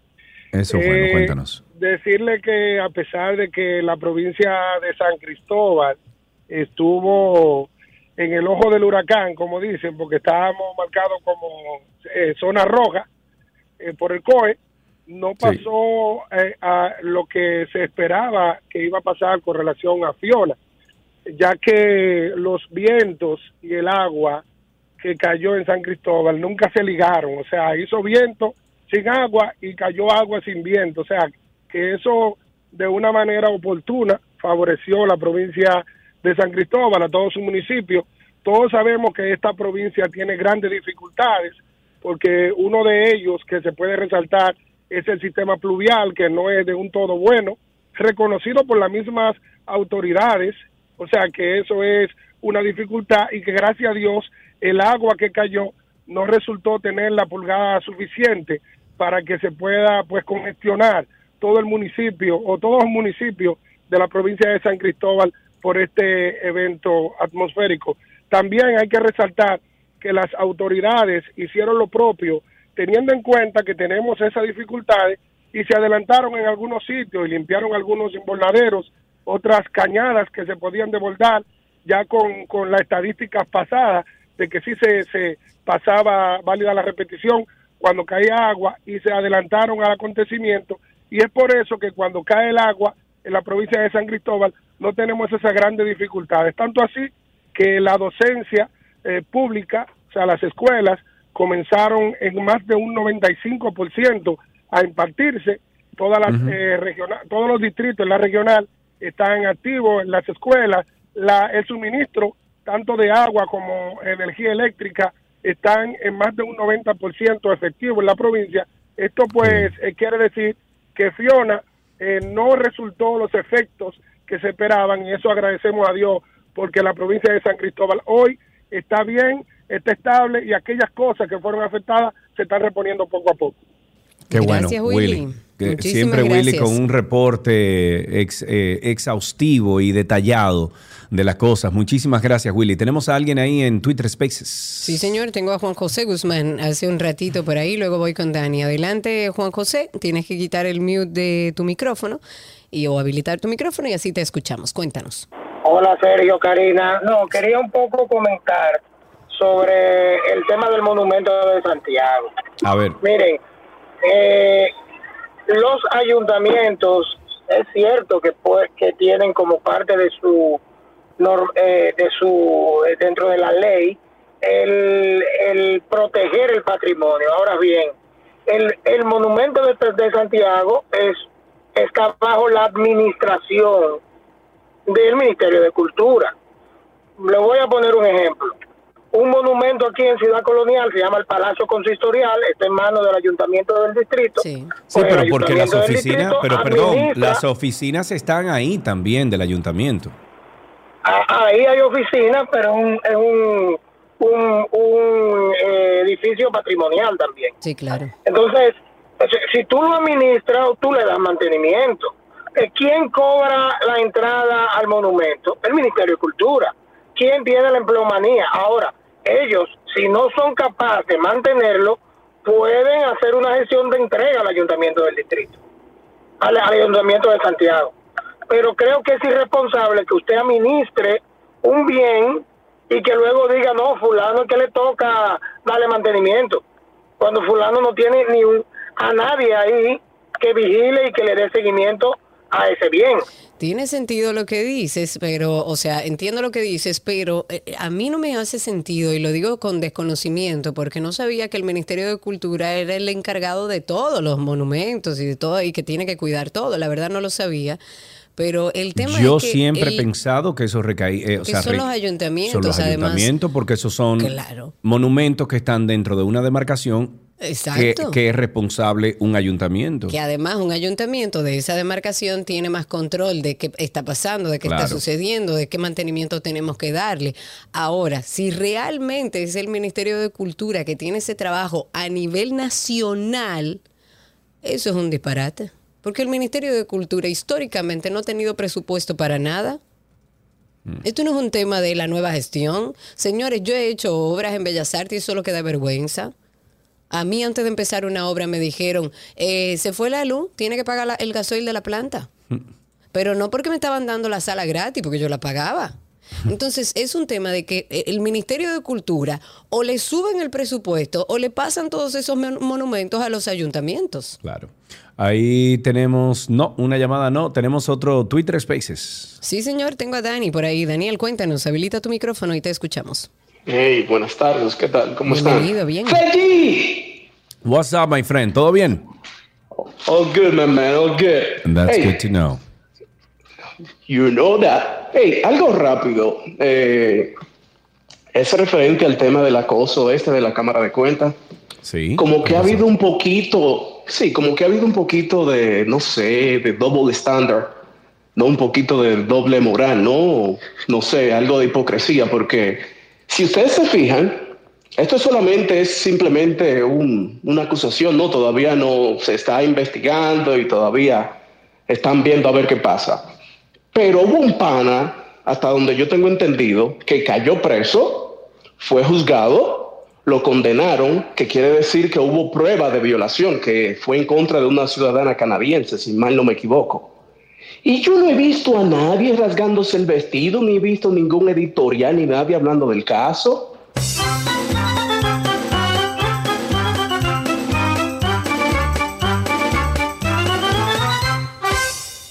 809-562-1091. Ahí están haciéndonos la sugerencia de que llamemos al Ayuntamiento de Santiago, que Yanilza Cruz es como la persona que tiene que ver en el Ayuntamiento de Santiago con todo el tema cultural.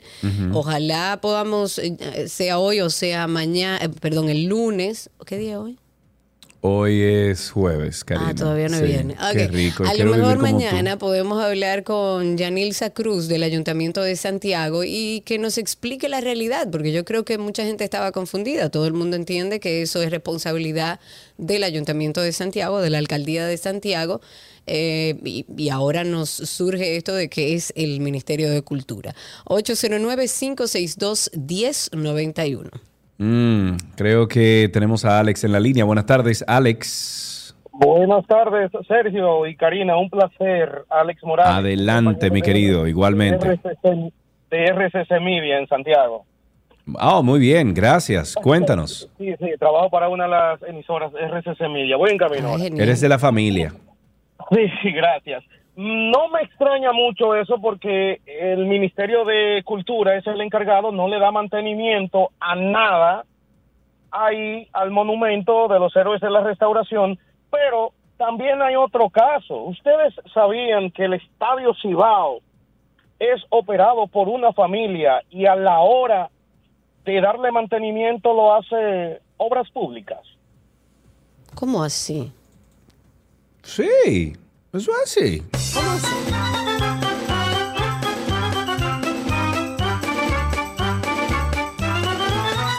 Con esto despedimos Tránsito y Circo. Gracias por la sintonía. Y bueno, vamos a averiguar de eso del estadio. Entonces, a ver. que- pero bueno, vamos- vamos a así, ver qué pasa así ahí. sí es Ya bueno. regresamos, Así el negocio con rinde. nosotros. qué Señores, los dejo con Sergio. Me voy, tengo Ajá. trabajo y regreso en breve. Ok. Aquí bueno, no que- regresas en breve. Nos vemos No, mañana. no, no, no mañana. Exacto. Exacto. Ok. Eh, lo dejamos hasta aquí, Tránsito y Circo, y ya regresamos con más. Todo, todo, todo lo que quieres está en 262.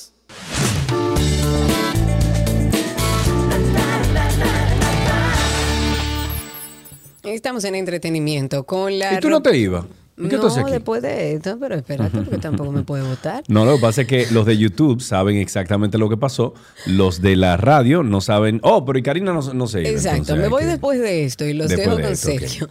En entretenimiento y con la ruptura de su relación con Gerard Piqué, Shakira ha vivido, según sus propias palabras, una de las horas más difíciles y oscuras de su vida. Así lo admitió durante su primera entrevista y lo hizo a la revista El, quien le dedicó un extenso artículo donde reveló que tras la oscuridad que vivió, la música le ha traído luz. Dejando a un lado su profesión, llegaba uno de los momentos cruciales de la entrevista, que era el tema de su separación. Oh, y es muy difícil hablar de esto, decía Shakira. Es la primera vez que hablo de esta situación en una entrevista, especialmente porque todavía estoy pasando por ello y porque estoy en el ojo público. Tengo paparazzis acampando frente a mi casa 24/7 y no hay un lugar donde pueda esconderme de ellos con mis hijos, excepto en mi propia casa, y simplemente me afecta. En otra noticia, discordancias entre la directiva de la Asociación de Cronistas de Arte, Acroarte, y los ejecutivos de Cervecería Nacional Dominicana han dado al traste con la realización este año de los premios soberanos. Desde hace meses se encuentran en conversaciones para determinar el futuro de los premios soberanos. Yo, para mí que. Mientras Cervecería aseguró que llegaron a buen puerto, Acroarte, señaló que aún hay puntos que se deben discutir, pero que han avanzado bastante. En lo que mm, ambas partes coinciden es que este año no se realizará la gala de los premios soberanos. La presidenta de Acroarte, Emily Valdera, y la encargada de comunicaciones de la cervecería, Betania Ortega, hablaron de las razones que llegaron a que los máximos galardones que se entregan para reconocer el arte, la cultura, la música, el cine en República Dominicana hayan sido postergados para el próximo año. Valdera aseguró que el próximo año 2023 se unificarán en una gala las entregas correspondientes a los años 2021-2022. En otra noticia, Tom Hardy, conocido por sus papeles en películas como El Renacido, Mad Max o por interpretar al villano en la trilogía de Batman bajo las eh, órdenes de Christopher Nolan, hizo una aparición sorpresa en una competencia de artes marciales. Esto fue el sábado y finalmente ganó el evento. Este actor británico de 45 años ingresó al campeonato abierto brasileño de Jiu-Jitsu 2022 en una competencia organizada por el Ultimate Martial Arts en Inglaterra, según se, ha informado. La estrella lució un vestuario azul y para sorpresa de todos, no solo sometió a sus oponentes, sino que ganó todos sus partidos. Para tratar de pasar desapercibido, al menos antes de la competencia, se inscribió con su nombre real, Edward Hardy, según revelan las imágenes subidas a la cuenta de Instagram de Artes Marciales. En otra noticia, hace unas semanas se confirmó ya la ruptura entre DiCaprio y Camila Morrón. La expareja mantuvo una relación sentimental durante casi cinco años hasta que el actor decidió poner fin. Sin embargo, todo parece indicar que ya tiene una nueva ilusión. El intérprete está comenzando un noviazgo con Gigi Hadid, modelo de 27 años y ex... Que, mm, una fuente cercana al actor afirma que, señores, eh, parece que el requisito de Leonardo DiCaprio para salir con una mujer es que tenga menos de 28, 27. Eso no, es antes increíble. eran menos de 25. De hecho, hablan de que esta como que superó las expectativas porque tiene 27. Bueno, las características de ella hacen que se pueda fijar más en ella. Una chica inteligente, exitosa como Gigi, sin duda llamaría la atención de Leo. Ellos han estado de Leo, perdón. Ellos han estado saliendo mucho y están muy compenetrados. La pareja fue vista en la Semana de la Moda de Nueva York y en alguna que otra fiesta. Lo que hace indicar que las cosas van muy bien entre ellos y ambos son felices, tal y como ha dicho su entorno. Esta nueva unión proviene de una amistad desde hace años ya, pero que se ha intensificado por las pretensiones de ambos. Al parecer, él está muy enamorado e incluso piensa en sentar cabeza y tener hijos con ella. Oigan bien, alguien lo amarró. Y hasta aquí las noticias del mundo del entretenimiento.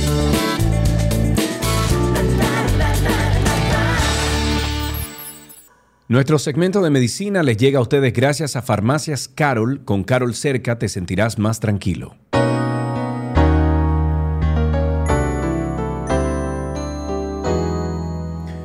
Estamos en nuestro segmento de medicina y siempre recibimos y tenemos la dicha de, dialogar y hablar y comentar y discutir estos temas tan importantes para todos nosotros con la doctora Yori A. Roque Jiménez. Ella es eh, o pertenece al equipo de Infecto Team, Infecto Team en redes sociales y ella es infectóloga e internista y está con nosotros dándonos las últimas actualizaciones del mundo de la medicina. Doc, buenas tardes, bienvenida. Gracias, gracias Sergio, por aquí como siempre. Bueno, Karina nos abandonó en el día de hoy, pero estamos usted y yo solos aquí, dos santiagueros eh, al mando, ¿verdad que sí? Por lo menos dos del Cibao. Recuerda que yo soy de San Francisco de Macorís. Ah, está bien, no hay problema. 56. Tenémosla ahí como quiera, pero bueno. Eh, eh, doctora, luego de, de toda esta agua que nos dejó Fiona en nuestro territorio y las consecuencias que ha resultado de su paso, eh, ¿qué podríamos esperar a nivel de enfermedades, de, de consecuencias de, de esta tormenta? Pues mira, muchas cosas que debemos tener pendientes, porque con todo este desastre, obviamente con el paso de Fiona, sabemos que sobre todo la movilización que se produce, el agrupamiento de muchas personas en refugios, que sabemos que ahora hay muchos, eh, o quizás donde familiares, pero todo lo que se llama hacinamiento, cuando hay muchas personas en, en una casa, facilita la propagación de varias enfermedades. Eh, primero porque el mismo hecho de que eh, también aparezcan procesos alérgicos. Mucha gente ahora por los cambios de la temperatura, la humedad, eh, vienen con rinitis, sinusitis, eso también favorece a que muchos virus eh, se repliquen y Sí. obviamente se transmiten eh, por vía respiratoria, como por ejemplo los causantes de resfriado común, el mismo COVID, la viruela del mono que ya van 21 en el país y otras enfermedades que se transmiten por vía fecal oral como la salmonela, la Escherichia coli que hablábamos la semana pasada, cólera por la acumulación de aguas, de composición de alimentos, eh, cuando no hay luz obviamente todo se daña en las neveras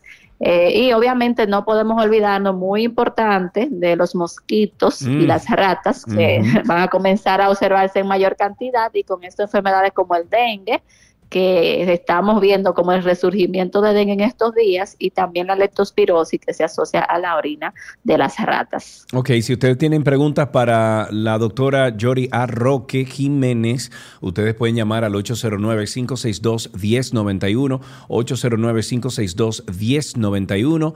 Eh, ya no estamos en Twitter Spaces, esa parte la maneja Karina y ella tuvo que salir, pero sí estamos todavía en YouTube. Si tienen algún comentario también a través de YouTube, lo, puede, eh, lo pueden hacer, alguna pregunta lo pueden hacer y yo con mucho gusto se lo paso a la doctora. 809-562-1091 es el teléfono aquí en 12 y 2. Si nos vamos al tema del dengue, doctora, eh, que usted menciona, eh, ¿se están viendo ya más casos de esto en estos días? O sea, ya desde ahora. Así es, Sergio. Realmente estamos viendo, yo tenía mucho que no veía así casos diagnosticados, eh, muy, muy diagnosticados de dengue y sí, así está ocurriendo. Y una cosa relevante es que mucha gente piensa que porque ya le dio dengue no debe preocuparse con todo esto que, que hemos hablado. Sin embargo, eh, el dengue puede repetir unas cuatro veces ya que hay diferentes serotipos, hay cuatro serotipos y que te haya dado dengue no significa que no va a dar. Ok. Doctora, le interrumpo un momentico. Si usted se puede acercar a una ventana o al Wi-Fi, no sé si está en Wi-Fi en, en el consultorio, pues se lo pido por favor porque está fallando un poquito su comunicación. Siga. Vamos a ver ahora, ¿me escuchas Ahora sí, mejor? ahora sí te escucho mejor. Adelante. Ok, perfecto. Pues decía yo que mucha gente que le ha dado dengue piensa que ya no tiene que preocuparse por, por esto. Sin embargo, como puedes repetir, y hay una cosa en particular, y es que cada vez que da el dengue, cada infección luego de la primera tiene un riesgo mayor de presentar Ah, complicaciones. pero yo no sabía eso. Principalmente, sí, así Y es. para y una persona, por ejemplo, como yo, doctora, que me dio dengue, creo que a los 22 años, tengo 45, no me ha vuelto a repetir, eh, ¿tengo entonces más riesgo si me da dengue? Claro que sí, eso es lo que iba Aunque hayan ahora a pasado explicar tantos años. justamente. Espérese, doctora, un momentico, que de alguna forma la, la tecnología hoy no nos está ayudando. Ahí se desconecta. Ahora sí, eh, ¿qué decía, doctora? Cuénteme. Ay, Dios, ¿y qué es lo que está pasando ahora? Dios mío, espérese. Doctora, que esto no está conectando ahora. Eh, déjame ver, déjame ver, déjame ver. Ahí me escucha, doctora. No. Vamos, a- vamos a aprovechar, Cindy, nos vamos a una, a una pequeña intervención comercial. Déjeme ver si yo puedo reconectar a la doctora aquí. Eh, fue de mi parte que se desconectó y volvemos de inmediato con más de la doctora Yori Arroque aquí en Medicina.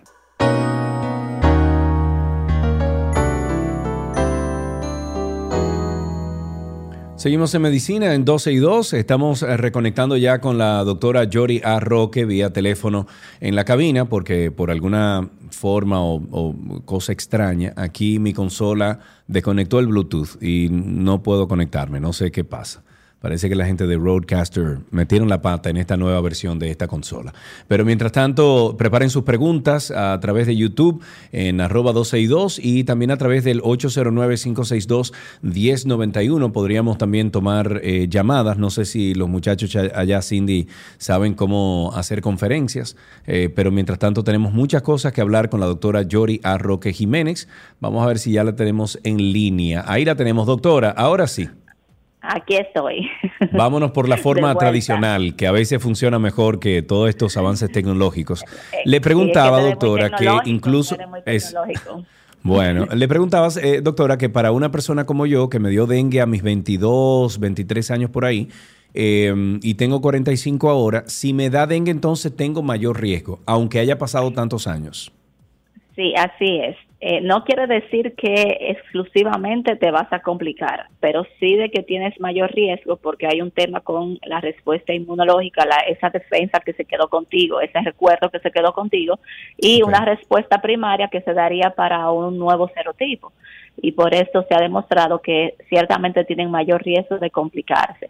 En este caso, lo más eh, temido por nosotros, personal de salud y obviamente toda la población que conoce el tema, es la fiebre hemorrágica del dengue, que eh, puede llegar a complicarse tanto eh, como para causar la muerte de un paciente. Cada vez que escuchamos a alguien murió Claro. de dengue, si realmente fue de dengue, fue por la fiebre hemorrágica.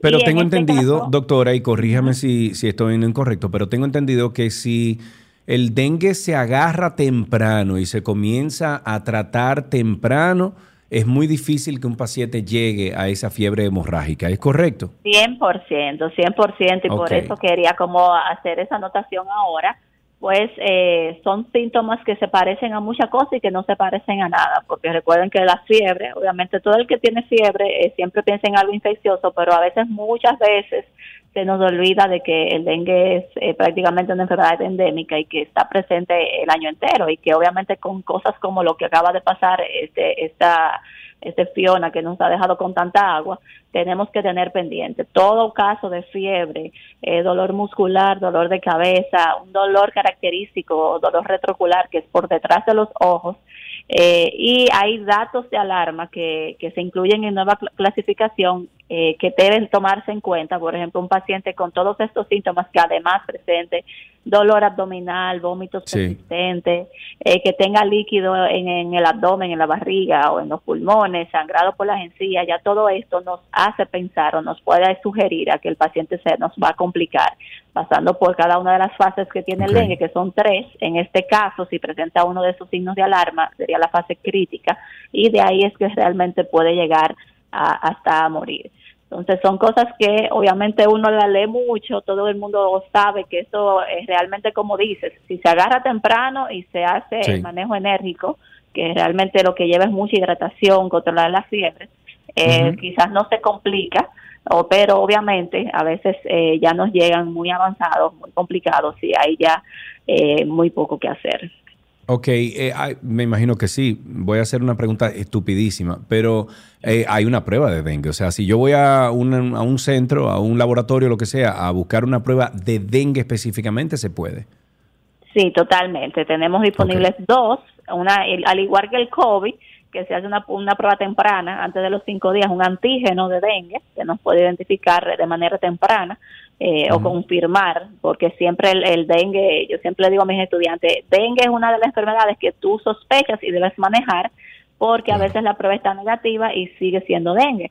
Ya después del quinto día, eh, entonces comienzan a hacerse los anticuerpos, que son los que llamamos las pruebas rápidas, IgG e IgM, que nos pueden ayudar incluso en pacientes que han tenido dengue, saber si tienen ahora una nueva infección.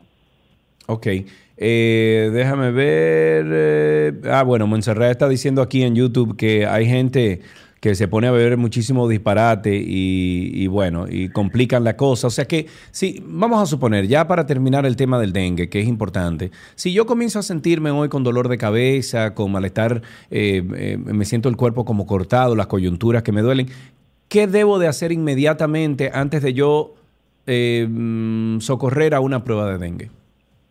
Mira, eh, la- el manejo del dengue es muy fácil porque eh, sencillamente lo que lleva es hidratación y controlar las fiebres.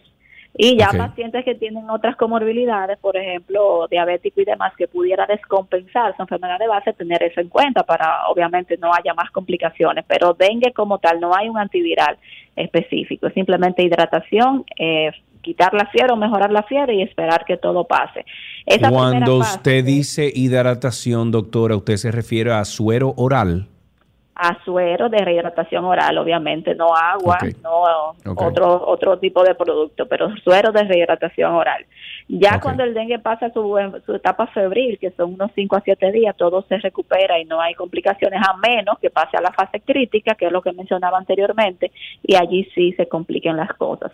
Pero eh, sí, eh, yo creo que un día voy a tener que hacer como, porque hace poco hice un post eh, de eh, la tristeza que da cuando el paciente con dengue me le traen el jugo de ají, morrón y de me, de- me dijeron que una sopa de paloma también Sí. con la con el objetivo de subir las plaquetas Y eso funciona. Y, eso funciona. realmente realmente eh, hay unas eh, unas teorías de cómo funcionaría esto eh, desde el punto de vista nutricional eh, para la formación de las plaquetas, realmente para la salud de la médula ósea y de que se formen esos megacariocitos que son las células precursoras, pero no para un estado agudo, porque yo, Ya. yo decía, alguien que me preguntó, es como que a un carro que tiene el motor dañado, eh, tú le eches gasolina, el carro no va a correr. Entonces, un, un paciente que ya tenga un déficit eh, realmente de nutricional eh, por una, una sopa de pecho de paloma o por un jugo de, de realmente la guayaba y ají morrón, eh, que se utiliza Oh, mucho en este país, no va a mejorar la plaqueta. Lo que pasa es que mientras usted está bebiendo el jugo, el cuerpo va realmente, el, cuadro va progresando hasta que llegue y se mejora y ya subieron las plaquetas normalmente. Claro. Eh, Entonces, me están pidiendo aquí. comenzar a tomar. Sí. Sí, antes de comenzar, diga. No, no, eso mismo, que antes de comenzar a tomar cosas y, a, y hacer algunos remedios caseros o, o medicamentos que quizás no pueden, no van a favorecer, es bueno sí tener en cuenta eh, asistir a una consulta y eh, Claro. hacer el diagnóstico, confirmar el diagnóstico, sí. Claro, claro. Eh, Daisy me está preguntando aquí que se refiera a la tosferina, que también está vigente incluso en adultos. ¿Qué es la tosferina? Sí, realmente esto ya es una bacteria eh, que produce una tos característica que realmente puede permanecer por muchas semanas y que también, como mencionaba, eh, puede dar también en adultos con esa tos irritativa. Eh, no generalmente no causa fiebre, sino más la tos. Es una tos característica, tos, se llama tos perruna. Eh, afecta mucho a personas, eh, incluso vacunados eh, desde pequeños, porque la, la Sí. inmunidad no se mantiene, pero eh, se identifica mucho por la característica de esa tos, que es una tos eh, muy perruna. Ok, eh, una última pregunta aquí antes de continuar con otros temas que tenemos. Eh, que si un paciente que le dio dengue hemorrágico con 8000 de plaquetas, si le puede volver a repetir el hemorrágico. Me imagino que todo depende de cómo se manejen los primeros días de- del dengue, ¿no? Sí, pero eh, eh, es lo que acababa de explicar. eh, una persona que ya hizo la fiebre hemorrágica del dengue, porque ya esa clasificación de clásico y hemorrágico cambió. Eh, Pero lo que es la fiebre hemorrágica del dengue, una persona que hizo esta complicación, sí puede volver a hacerla. La, la respuesta Claro. definitivamente es que sí. Ok, vámonos entonces con hablar un poquito sobre el COVID. El presidente Biden de los Estados Unidos ha sido mencionado esta semana por haberse referido al término de la pandemia en Estados Unidos. Eh, ¿Podríamos decir, doctora, que la pandemia terminó? Mira, yo creo que eh, Biden como que estaba muy feliz por alguna otra cosa. Quizás lo que ha sucedido en Estados Unidos, que como hay otros patógenos y hay otras situaciones, hemos hablado aquí del polio, eh, de la viruela símica que ha afectado eh, enormemente allá en Estados Unidos, y eso como que ha mermado un poco el estatus del COVID. Eh, Sí. y pero ciertamente ese comentario ha generado muchísimas eh, eh, opiniones y que muchos expertos estén comentando. Primero, eh, si vemos el término lo que es pandemia, que lo- también lo hemos hablado aquí, esto simplemente indica que un agente o enfermedad esté ocurriendo en todos los continentes y que se confirme que hay transmisión comunitaria.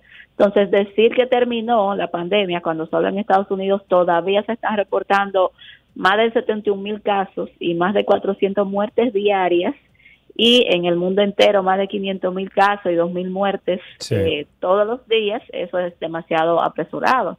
De hecho, Claro. recordar que ese es un virus que muta mucho, hemos visto todas las, las mutaciones y que no respeta inmunidad, o sea, puede repetir, afecta a personas con, con más susceptibilidades. Entonces, decir que se acabó o que se va a acabar la pandemia, eh, no, no deberíamos realmente eh, tomar eso como, como cierto. Ok, una cosita que está como fuera de, de los temas que hemos tratado aquí en, en 12 y 2 con ustedes, sin embargo, como que llama la atención y fue un descubrimiento que hicieron eh, o una correlación que hay entre Alzheimer y el medicamento Viagra. Eh, ¿Qué usted puede abundar sobre esto? Sí, realmente así es. Ayer estuve viendo, ayer se celebró el Día Mundial del Alzheimer y estuve viendo unas publicaciones de unos colegas eh, donde se, en un estudio se asoció el consumo de Viagra eh, con menor riesgo de desarrollar este tipo de demencia. Eh, todo esto es a raíz de un estudio publicado en diciembre del año pasado en una revista llamada Alzheimer y Demencia, donde se compararon cinco grupos. Todos los grupos tenían el medicamento, que sabemos que es el sildenafil, que es lo que tiene el Viagra, con un grupo control, con dos antihipertensivos y con dos medicamentos orales contra la diabetes. Lo que sucedió fue que eh, se vio que en lo- el uso del sildenafil se asoció con una disminución del riesgo de desarrollar Alzheimer desde Oh. un 55 hasta un 69%. en Wow, pero eso es mucho, doctora. eso es mucho. Eh, se cree eh, o se presume que hay una regulación de unas células en el sistema nervioso, por lo que podría ser beneficioso en este caso, pero ellos concluyen el estudio, que lo estuve así revisando, eh, de que obviamente se necesitan mayores investigaciones porque esto es una asociación, como, como tú muy bien preguntabas.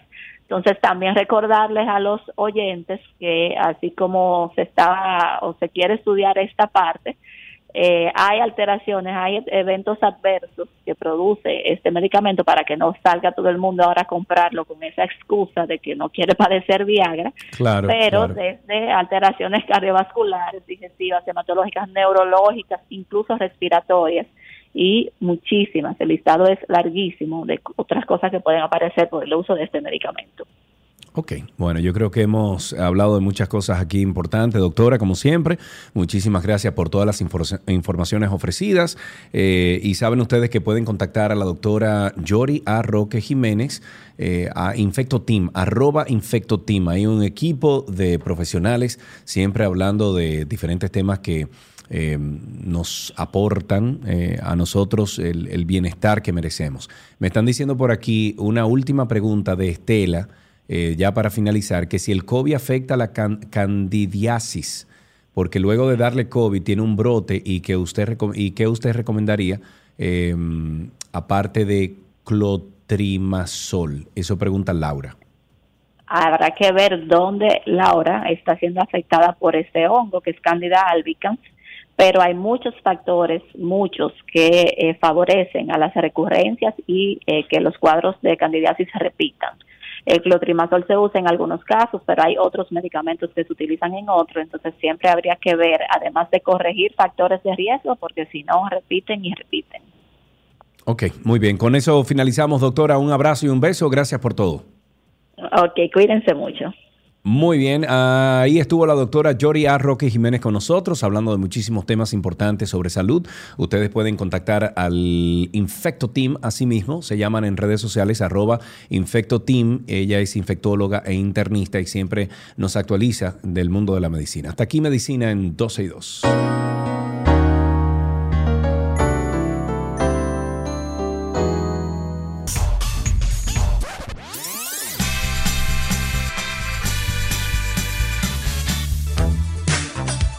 Bienvenidos a nuestra canción del recuerdo. Siempre hacemos como una vuelta al pasado, disfrutar de la música de, otro tiempo y hoy vamos a hacer un viaje al 1983 con la canción Lucky Star de Madonna.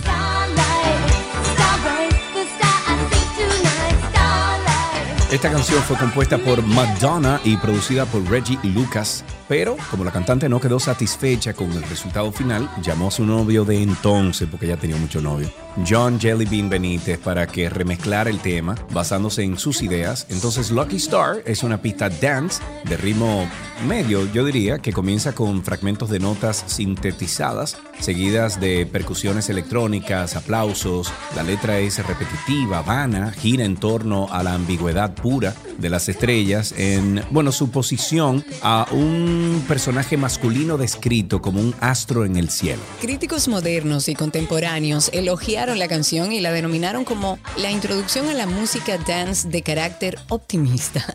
Lucky Star se convirtió en el primer sencillo de Madonna en alcanzar el top 5 de la lista Billboard Hot 100 al llegar al cuarto puesto, porque anteriormente había llegado al número uno en las listas de dance cuando ingresó junto con el sencillo previo Holiday. El video musical muestra a Madonna bailando frente a un fondo blanco acompañada de sus bailarines, que yo creo que a este punto ya son tradicionales con Madonna. Tras su lanzamiento, el estilo y forma de vestir de la cantante se convirtieron en una moda entre los jóvenes. Varios académicos señalaron eh, que en el video Madonna se retrató como narcisista y un personaje ambiguo, refiriéndose a sí misma como la estrella de la suerte, al contrario del significado de la letra, hoy Lucky Star, por Madonna, de 1983, es nuestra canción del recuerdo.